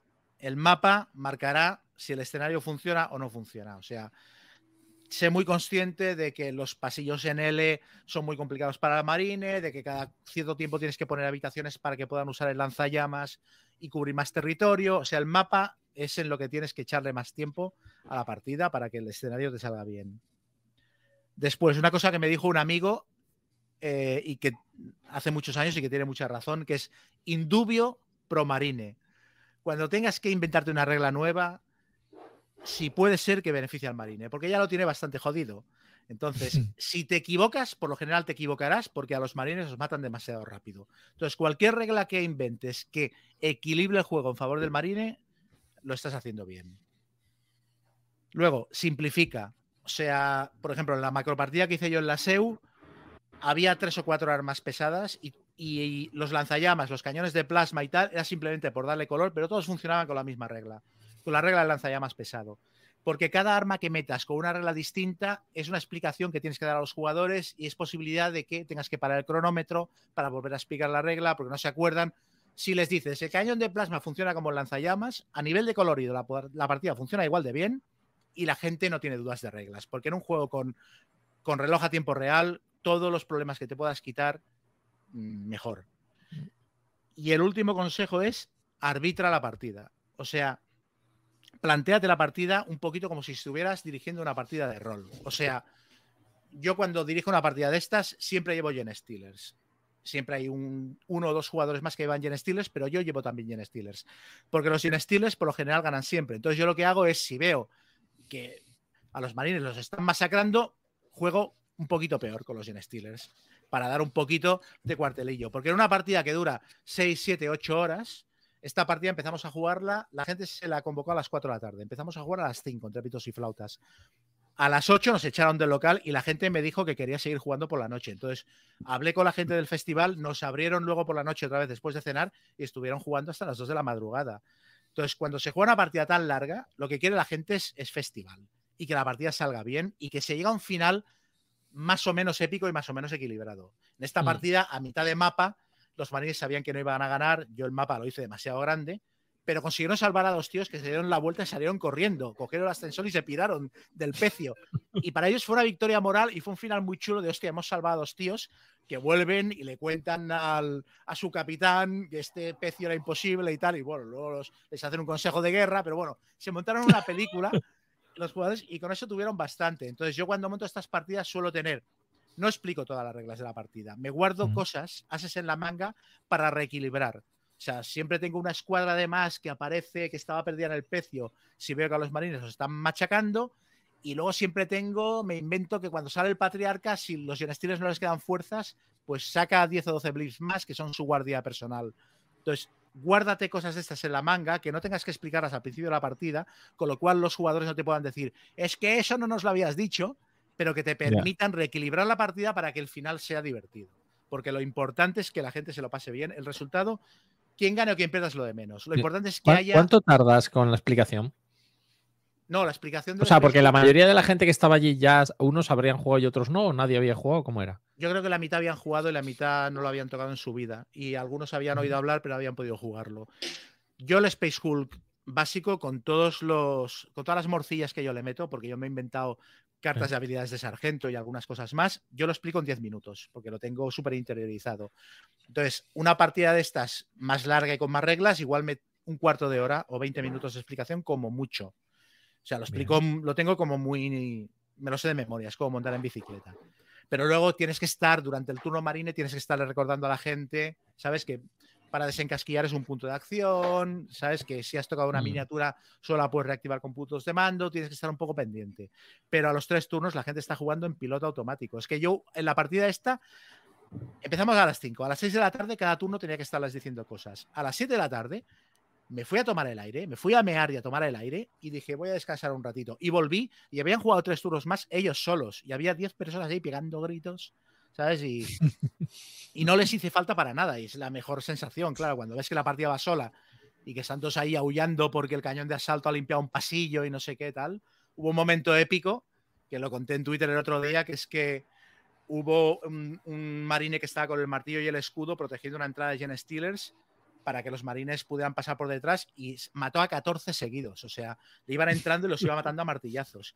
Y hubo un momento que sacó, tiró, el, Gen Steel le sacó un 6 que lo mataba y entonces el marine tiró el dado y el dado quedó en un 2, pero quedó mal apoyado encima de una loseta y estuvo medio segundo hasta que cayó, pum, y quedó por la cara del 6. Y todo el mundo se puso a gritar, los jugadores marines abrazándose, y hubo uno, el capitán, que dijo, esto en el agrícola no pasa. Y se descojonaron, pero a nivel de nos vamos a hacer camisetas con esta frase. Entonces, bueno, funcionó muy bien porque la gente también puso mucho de su parte y tal. Pero yo, sinceramente, si la volviera a hacer la partida, yo ya sé por dónde mm, la editaría para que funcionara un poquito mejor. Pero bueno, con estas cosas que he explicado, mm, eso y cruzar los dedos, porque claro, ya ha habido años de partidas navideñas que a los marines los han machacado antes de bajar al segundo nivel y hubo un año que la partida acabó con el capitán de los marines pegándose en la última habitación con el patriarca de los Gen Steelers, que eran las dos únicas miniaturas que quedaban en juego después de haber matado a 300 Gen Steelers y a 35 marines. ¿Sabes? Si fue, no puede haber nada más épico que aquello, pero la gente me decía, este año te ha quedado muy bien. Y yo pensando, me ha quedado muy bien porque el capitán ha sobrevivido a dos disparos de lanzallamas, al cañón de asalto que ex- explotó en su propia casilla y generó una explosión y no lo mató, o sea, o sea, fue suerte pura que no muriera el capitán. O sea que al final también te tienes que encomendar un poco a los astros para decir, bueno, pues, ¿sabes? Eh, Hay tantas tiradas de dado que no lo puedes controlar todo. Es que te sale un híbrido con una pistolita, le pega un tiro al capitán y lo mata. Es que- Menos mal que iba a ser corta, ¿eh? Es- Space Hulk muy y, bien. y corta imposible. O sea que salió bien, ¿no? En definitiva. La Te gente, pregunta por, la, la gente encantada. te pregunta por aquí si Zombicide puede ser un juego muy bueno para estas macropartidas. Supongo que sí. A mí Zombicide no me gusta mucho, pero creo que es lo suficientemente sencillo para poderlo Mm, convertir en un, en un macro juego de estos con un montón de tableros y tal, seguro que sí. Tiene que ser muy sencillo el juego para que funcione bien así. Sí, con tanta gente, no sé. Pero Muy necesita retoques. Yo he jugado al Sí. Zombicide algunas veces al tal y a veces se producían cosas raras. Pero es que el Zombicide necesita raras retoques de ya de- el básico. Ya de base, sí, sí, sí, sí, sí. Madre Venga, mía. pues Y nada. que, perdona, respondo uno muy rápido. ¿Qué edición de Space Hulk? La mejor que te puedes pillar, la cuarta, pero no la vas a encontrar. La Claro, tercera es casi igual y te costará mucho más barata en Wallapop. O sea que con esa haces. O sea, la peor es la segunda, pero primera o tercera puedes encontrar un precio razonable en Wallapop y, y te funcionarán muy bien. Muy bien. Pues nada, yo brevemente, sí, voy a ser breve, voy a hablar de Bamboo, eh, otro juego de, de Devir. Eh, bueno, básicamente, resumiendo, que cada uno, los jugadores adoptan. el Este, este rol, ¿no? podcast parece el Festival del Pirineo, que solo se Sí, habla sí. de birria. Sí. Tienes toda la razón. Tienes toda la razón. Eh, pero bueno, es lo que hay, es lo que hay. Eh, bueno, eso, que somos como un clan, ¿no? Que cultivamos eh, bambú y utilizamos. bueno, la, la- la idea es conseguir, ¿no? Que, que tu hogar sea el más equilibrado posible y sumar puntos de felicidad, ¿no? Es un juego de Germán Millán, autor de Bi- Bitoku y Sabika, que, que yo no he probado, pero sí que entiendo que tienen una, dura- una dureza bastante mayor que este bambú que es un juego, diría, familiar plus, ¿no? Un poco la línea de Red Cathedral, a lo mejor, de dos a tres a cuatro jugadores, ¿no?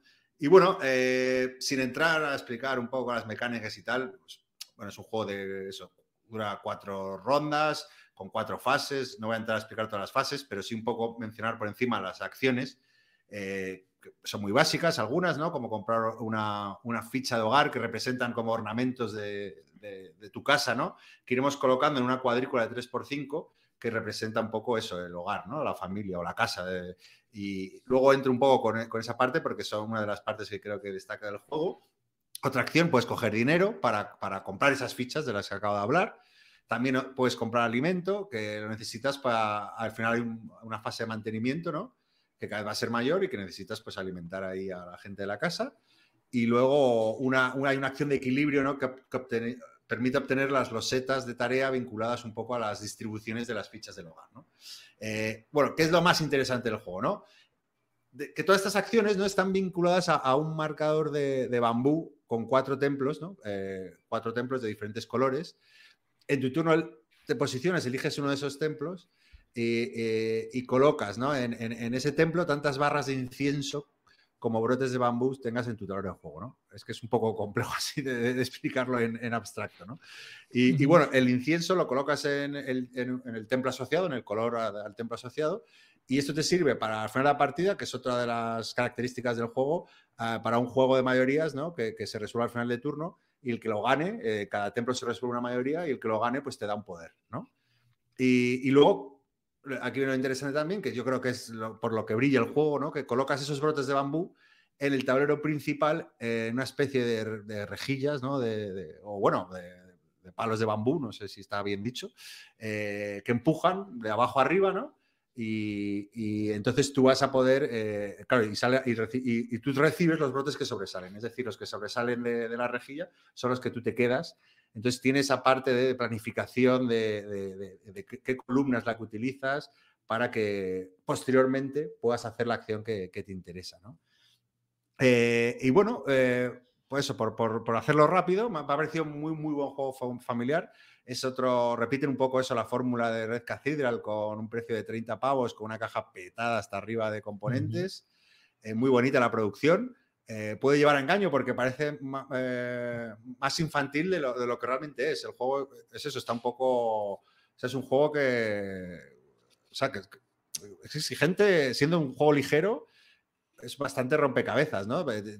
Tienes que cumplir objetivos basados en los patrones, ¿no? Poco hablado de la rejilla esta de, patrones que tienes que ir haciendo. Tú tienes que cumplir unos patrones en esa rejilla y, a la vez tienes que mirar las mayorías en el templo. Y a la vez la selección de acciones. Y, la verdad que es muy interesante, me ha gustado mucho. O sea, es un juego eh, muy buen producto, por eso, un Euro Familiar Plus, eh, barato, bien producido. Eh, pegas yo creo que en cuanto a, cómo escala el juego, a, dos me gustó, introduce, me gustó bastante y no creo que penalice ni cambie nada el juego porque mete un bot para el tema de las mayorías, con lo cual, pues eh, sigue, claro, dices, un juego de mayorías a dos, pues eso, le mete un bot y lo soluciona de esa forma. A tres creo que es su mejor número, me gustó mucho porque fluye mucho y a cuatro no lo he jugado, eh, pero creo que, que se, bueno, aquí hablando un poco al viento, pero creo que igual la partida se va muy larga, ¿no? Porque sí que es cierto que, por ponerle otra peguita al juego, en función, eh, la cantidad de acciones que va a hacer cada jugador es variable de turno a turno, porque es dependiendo de, las, de, los inciensos que tengas, de los brotes que has adquirido. Entonces puede darse el caso que, eh, que, que, se alargue un poco hasta que te toque el segundo turno, ¿no? O sea, que no es no es siempre el mismo número de acciones el que tienes, entonces es verdad que a veces te toca esperar. Entonces a cuatro, pues eso se acentúa un poco. Y eso, pues es un juego que tiene, yo creo que, que navega entre dos aguas, entre, lo, entre el euro muy sencillo, el euro familiar y el euro duro, pero que creo que satisface a, los, a todos los públicos, ¿no? No llega a ser tan difícil como para que sea chungo para alguien que está acostumbrado a juegos muy familiares y creo que tiene la chicha suficiente para satisfacer al que le gustan un poco los euros más duros. Así que nada, muy, muy buen producto. A mí me llamó mucho la atención la portada porque era. Me refería mucho al, al anime clásico, al, al, de Osamu Tezuka y cositas así, porque yo veía la portada y digo, hostia, es verdad que, que, un estilo así de anime. Lo que no entiendo es la relación que tiene con. El, bueno, tampoco he jugado al Bitoku, entonces no lo sé, pero el universo Bitoku. O sea, yo no ¿Cómo sé se si... llama? Yo no me acuerdo nunca. Estaba buscando la hora. Sí, que, y con el Sabika también, ¿no? No, con el. No, no el, el Sabika es de Traditorial y es de el, el Silk, el Silk. El Silk, es verdad. Entonces, sí, ahí están creando, creando un concepto de colección que yo es similar a lo que está haciendo Primigenio con el, el mundo, creo que se llama Tormenta de Arena o algo así, que tenía el Kingdom Defenders y luego sacan uno pequeñito que se llama el, el Orb Hunters, Cazadores de Orbe y este año han sacado el Flowar. Pero yo no acabo de ver la, la, la conexión temática de. Ni o sea, al menos cuando Lupin saca. Sí, claro, cuando yo en Lupin saco una colección, pues pongo un formato parecido, porque mm. la gente de una colección lo que busca es que en su estantería quede como le, les pasa de tu padre, ¿no? Ahí todo bien puesto. La saga Pero... Kemushi se llama. El mundo Hunter Sí, la saga. Cuando sacas varios juegos, sí, varios juegos dentro de un universo, pero este juego es duro y es para tantos jugadores, este juego es más ligero, este juego es un filler de cartas, aunque estén en el mundo universo, yo no sé si el tío duro va a comprar el filler o el del filler va a comprar el juego duro, por decir, quiero todo el universo. Entonces es lo que no acabo de entender. Bueno, es Respecto marketing, simplemente. Sí, es intentar que unos juegos se apoyen a otros. Habrá alguien que dirá, quiero tener toda la colección, pero son tan diferentes en cuanto a formato, en cuanto a mecánicas, en, cu- en cuanto a todo, que yo no creo. O sea, no son como los juegos de, de la serie de, de arquitectos y paladines y vizcondes, Claro. que ahí ves el rollo, ¿no? Incluso mismo Sí, sí, sí. artista Mm. no tiene nada que ver. Re- Respecto al tema, también que, que vi un hilo, por ejemplo, de Germán hablando de cómo se había inspirado todo el juego y todo, toda la influencia temática en el juego y las mecánicas y tal. Eh, yo no la vi tanto por, por lo mismo que, que hablaba del Jerusalén o de la Crimosa, ¿no? Que son, eh, son conceptos un poco, claro, el concepto de la felicidad, de la armonía, y eso trasladarlo a un juego de mesa, aunque, aunque estoy convencido de que, de que el juego viene desde el tema, eh, eh, que se ha inspirado y que se ha documentado para, para luego eh, sacar las mecánicas, no, no lo vi tanto, o sea, para, que no nos vamos a engañar. Coges comida, luego tal, el, el incienso que lo quemas y tal. bueno, en el bambú, no- dices. Sí, sí, sí, no, no, no, no, no me pareció muy temático, aunque, aunque hay una intención, pero bueno, eso es contigo, ¿no? Es, Yo- cada uno a- se lo puede creer más o menos. A mí me pasa un poco lo mismo con el Bitoku. O sea, le- quizá porque me pareció que tenía un puntito de sobrecomplicación, pero yo me salía del tema. Era veía unos mondonguitos de madera repartidos por un tablero con horror vacu y muchos colores. El juego me gustó, ¿eh? pero no le acabé de ver. No sé si por falta de cultura de los yokai y tal, pero. Pero bueno, pues eso, eh, bambú. Bueno, Venga, pues, Pedro. oye, guay. Pues uf, tenía pensado hablar de- del Marvel United, que es otro que he estado jugando recientemente, porque también me ha dado, la niña me lo pidió el otro día, digo, hostia, como estamos no- viendo el universo gráfico no de de- Marvel. No es de Debir. No, pero no es de Debir, entonces voy a cambiar. Gracias, No. gracias. No, voy a hablar, pero voy a hablar de un juego que podría haber publicado Debir y Debir nunca publicó. Que ya que hemos hablado de Klaus Teuber y de su fallecimiento y tal, pues voy a hablar del Endecker, que es uno de los juegos que tiene, que ya tiene en solera, pero que a mí siempre me gustó mucho. Uno de los primeros que tuve en la colección y que he seguido jugando, eh, porque es de 2000 justitos, no, 95. Es que justo yo creo que un 96. año después del Catán. 96, es verdad, el Catán en el 95 está en el 96. Pasa, se ha ido reimplementando. Porque el concepto del Catán, no sé si sabéis, originalmente era un juego súper grande y súper complejo. Era- eran como las partidas del Space Hulk de este. que era. eh, primero jugabas un rollo en Decker para descubrir la isla. Y luego jugabas lo de la isla. Y luego tenías otro juego asociado que era. Cada vez el, el zoom se acercaba más a tal. Claro, y el editor dijo: Me quedo con esto. Lo otro son otros juegos que también se podrán sacar. Pero vamos a, vamos a concretar un poquito. El Endeque es un juego de exploración. Eh, tienes un tablero cuadriculado vacío y tu objetivo es ir metiendo barcos y construyendo losetas y vas estableciendo un terreno como en el Carcasón. Vas, vas descubriendo islas, cerrando islas y siempre por el mar hay una línea blanca que es la que recorren los barcos.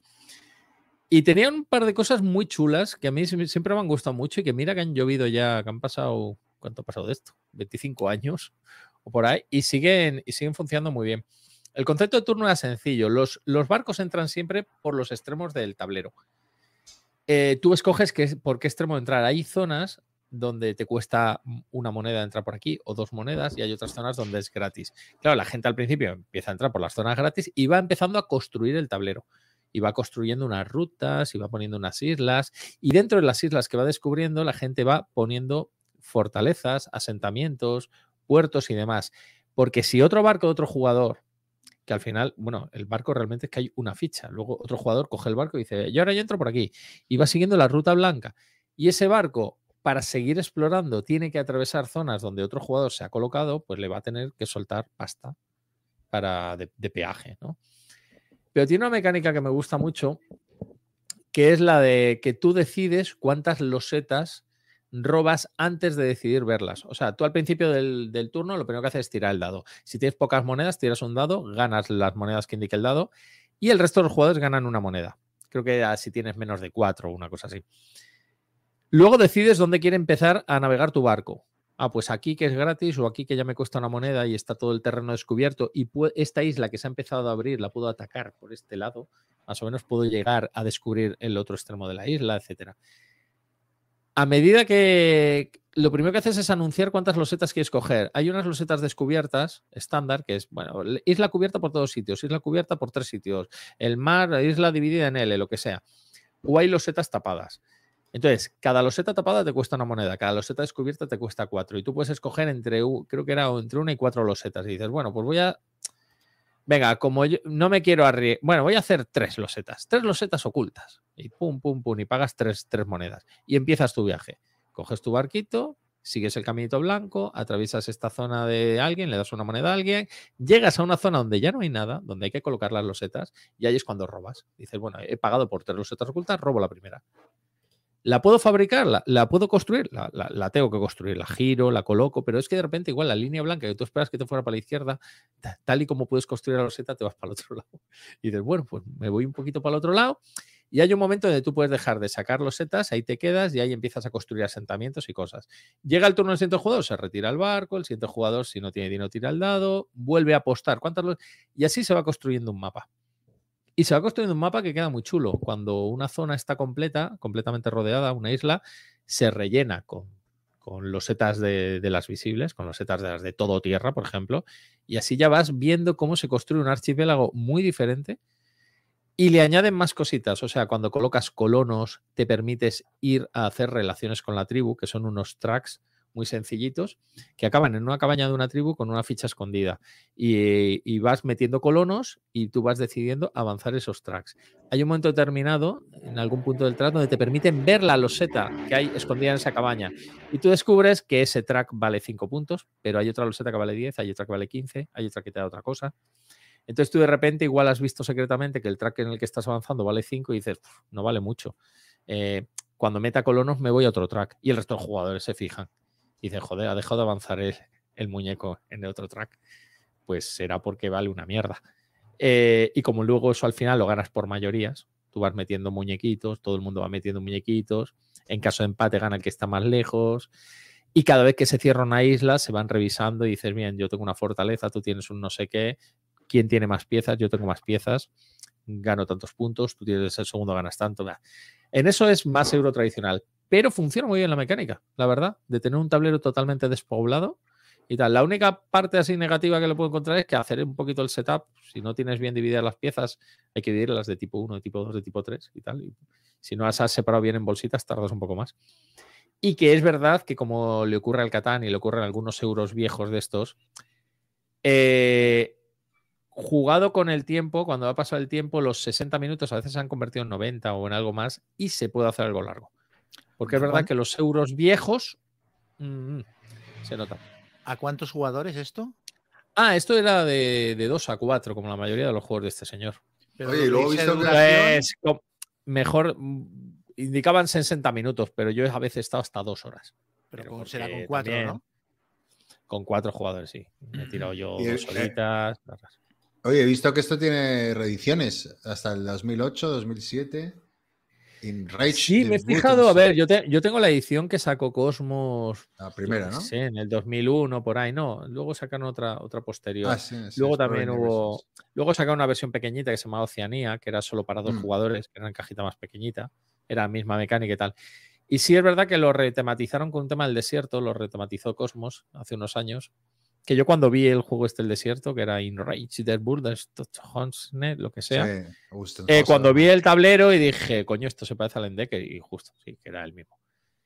Pero bueno, es de los juegos como el Domain, como el Candamir y tal, que son juegos que creó este señor en relación con el Catán en la misma época y no todos han sido publicados en español. En español se conoce el Catán y variantes del Catán. Pero todos los subsidiarios, el Domain, que era de gestión de terrenos, construyendo vallas para tal, ya os dije eh, antes, el, el, Candamir, el Candamir era lo más parecido, vamos, luego ya el paleo es mucho mejor, ¿no? Pero lo más parecido a una experiencia rolera de euro a lo cutre, a lo, a lo alemán, a lo sequito, pero tu personaje con tus puntos de vida, tus habilidades que iban a explorar fuera de su campamento y le ocurrían cosas y volvía, he conseguido traer esto y mañana vuelvo a salir. Y el Candamir sí que no es de los mejores porque se hacía muy largo. El Candamir cuando pues le jugué de un, una Está a, precio de saldo en la BGG, ¿eh? 7, 8, 10, claro. Yo, pues como lo compré yo ni veía Alemania hace tiempo, pues se ve que estas cosas. Bueno, muy bien. Y que la gente no les hace caso ya. Entonces, bueno, pues a veces es bonito reivindicarlas un poquillo. Sí, sí, muy bien. Me gusta, me gusta la señal. Pues nada, eh, si queréis, ¿queréis que hagamos sección a Cielito Lindo? Como veas, sí. Venga, al, al- al turrón.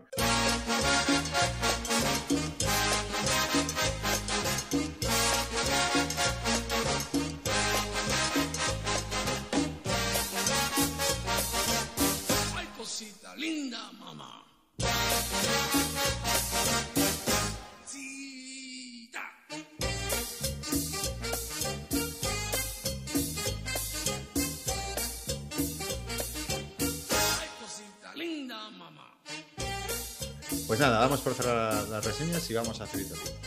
Ahora vendría una melodía, que no sé cómo se hace eso. Y, y nada, venga, yo.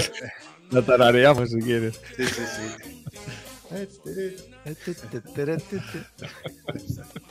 Venga, Chema, cuéntanos. ¿Qué nos recomiendas? ¿Qué has leído? Pues- ¿Qué has oído?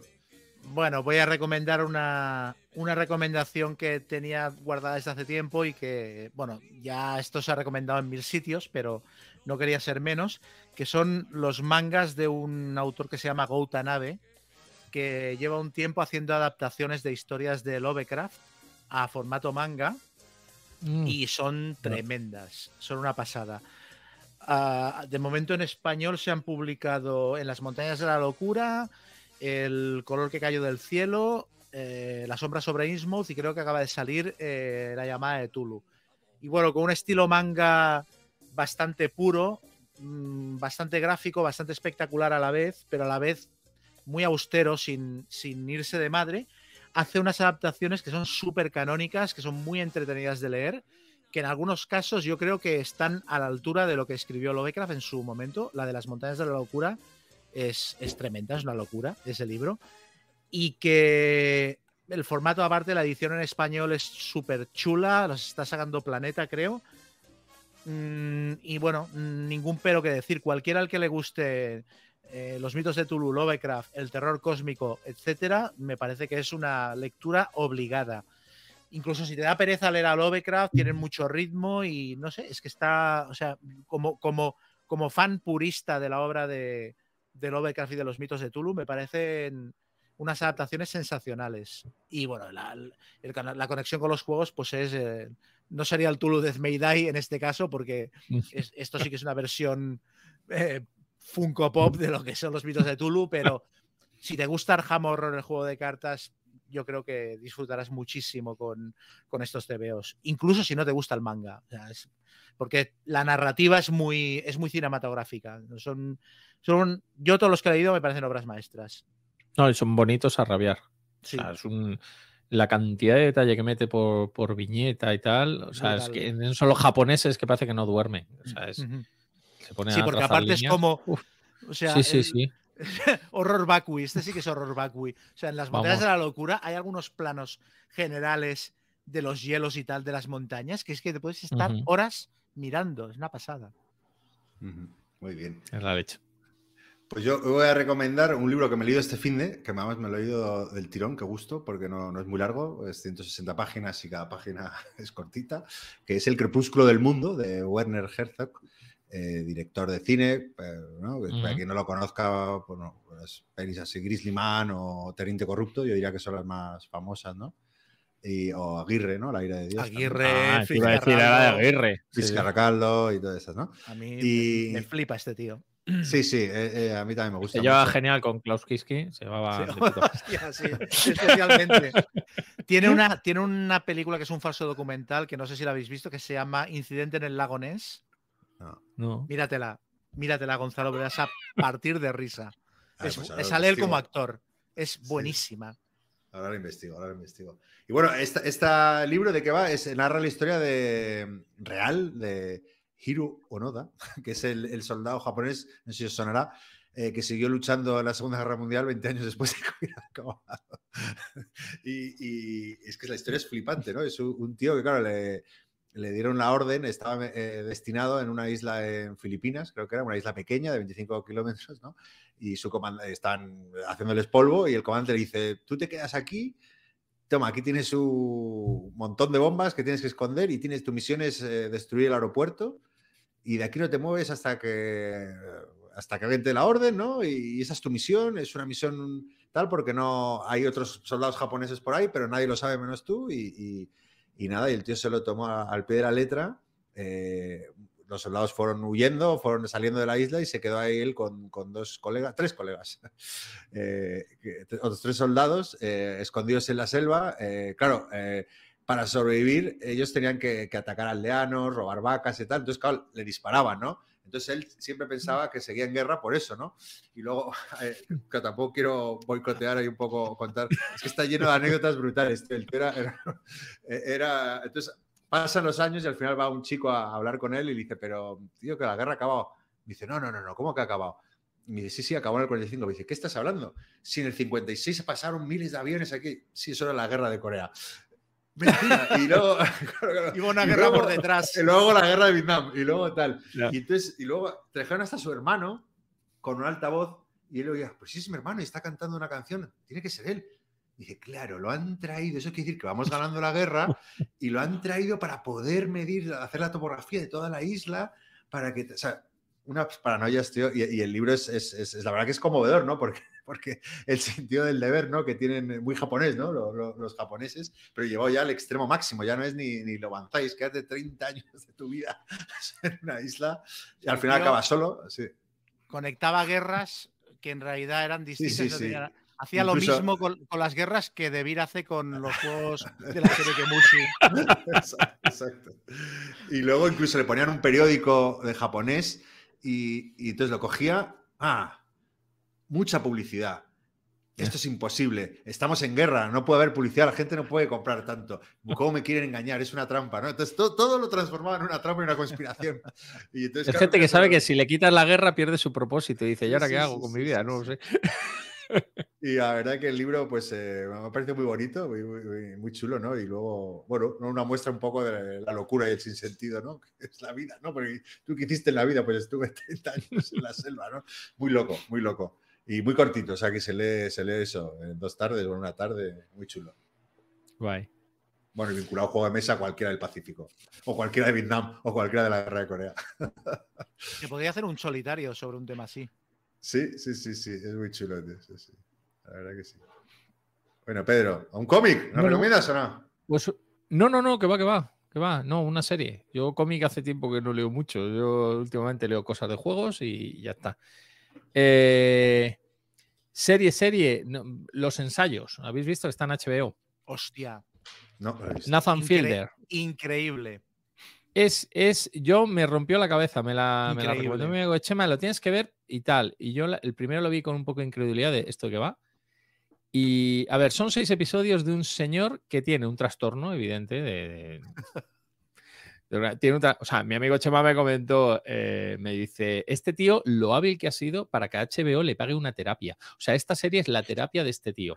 Es un tío muy controlador que él asume una teoría, que es toda situación social puede salir bien si la ensayas adecuadamente y examinas todos los prismas posibles de todas las opciones posibles de una conversación social o una situación de cualquier tipo. Entonces el tío se hace unos diagramas de flujo y si responde esto, lo mejor es hacer esto y si esto, esto. Y empieza el primer episodio y está todo el rato, es un juego de espejos, estás todo el rato viendo la serie y el tío va a hablar con una persona que le ha pedido ayuda. Y le pide ayuda a un, un señor que dice, eh, yo es que tengo un problema porque yo llevo 20 años con un grupo de amigos y nos gusta mucho jugar al trivial, esto que hacen en Estados Unidos, de irse a un bar y juegan al trivial, se piden algo y tal. Entonces me metieron en un grupo tal con una gente y yo les mentí, les dije que tenía una carrera, pero es mentira. Yo no, nunca llegué a tener carrera, pero se me da muy bien jugar al trivial y tengo mucho conocimiento y tal. Entonces quiero confesárselo y yo creo que a la mayoría les va a dar igual, ya sabes cómo son los estadounidenses hay de los estudios aquí, aquí eso da igual. Eh, pero hay una, hay una que es que creo que se va a enfadar, porque es que me está enviando desde hace años ofertas de trabajo donde piden licenciados de tipo y tal, tal, tal, y yo claro, le digo, ah, vale, ya miraré, ya lo enviaré, ya tal, pero no puedo acceder a ellas porque no tengo la carrera. Y le pide ayuda simplemente para cómo sería la conversación con ella, qué tengo que hacer para ponérselo y que no se enfade conmigo y siga siendo mi amiga. El tío nada más llegar a su casa, el tío le siente y tal, él se le queda mirando y dice, lo estoy haciendo bien, ¿no? O sea, está todo bien. Y el, y el chico este se queda como, ¿pero por qué? Y me dice, ¿tú has visto cómo me, cómo me ha recibido? Te he hecho un chiste, ¿no? De, ah, la casa, no sé qué, ¿puedo pasar? Sí, ah, no sé qué. Sí, ¿eso te ha gustado? Sí, es que eso estaba ensayado. Porque he, construido un plató. ¿Recuerdas que hace tres, tres días vino la compañía del gas porque tal? Sí, no era la compañía del gas. Era gente mía que ha examinado tu casa, ha sacado fotos, hemos construido un plató igual. Tengo un actor parecido a ti que ha hecho de ti durante estos días y yo he estado practicando con él esta conversación. Y, él- y claro, y mientras te está dando esto, de repente toda la escena cambia y la conversación que tiene con el chico este a veces es con el chico y a veces es con el actor con el que estaba ensayando. Y tú vas viendo los cambios en una casa que es la misma estructura pero en blanco, con los libros puestos ahí pero en blanco. Es como, pero qué paranoia más rara. y está muy bien, está son muy bien. Los primeros 15 minutos del primer episodio. Los primeros porque 15 es que minutos, sí, sí, el no, nivel no al que llega, nada. el es- que es- llega, ¿Es tono cómico o, o drama? no, bueno, Eh, es, Tragicómico. No, a ver, Sí. no, no, no, no, no, no, no. O sea, te hace gracia y te sorprende. No, no es un drama profundo.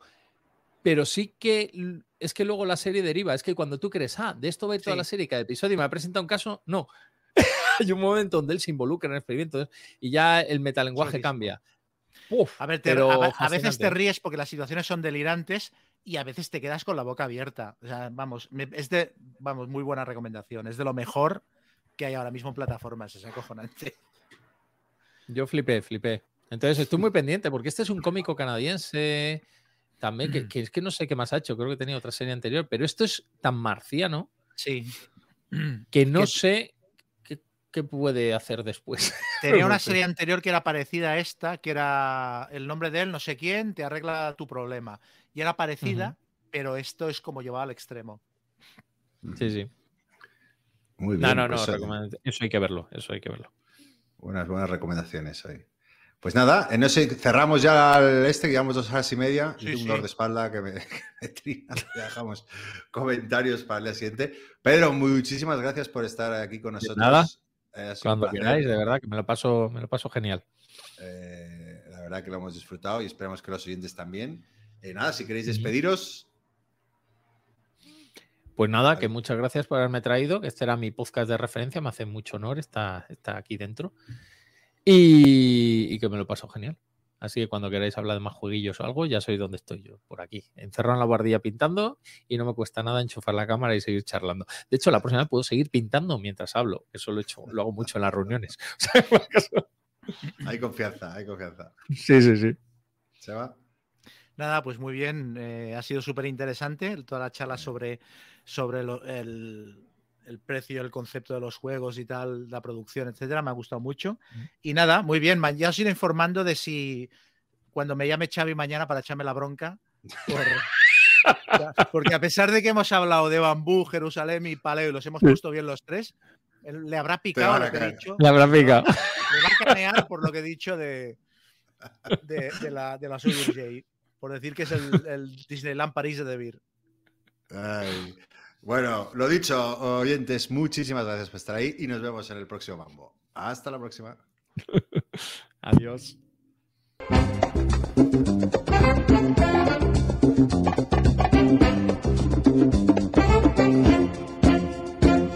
Mambo, qué rico mambo. Mambo,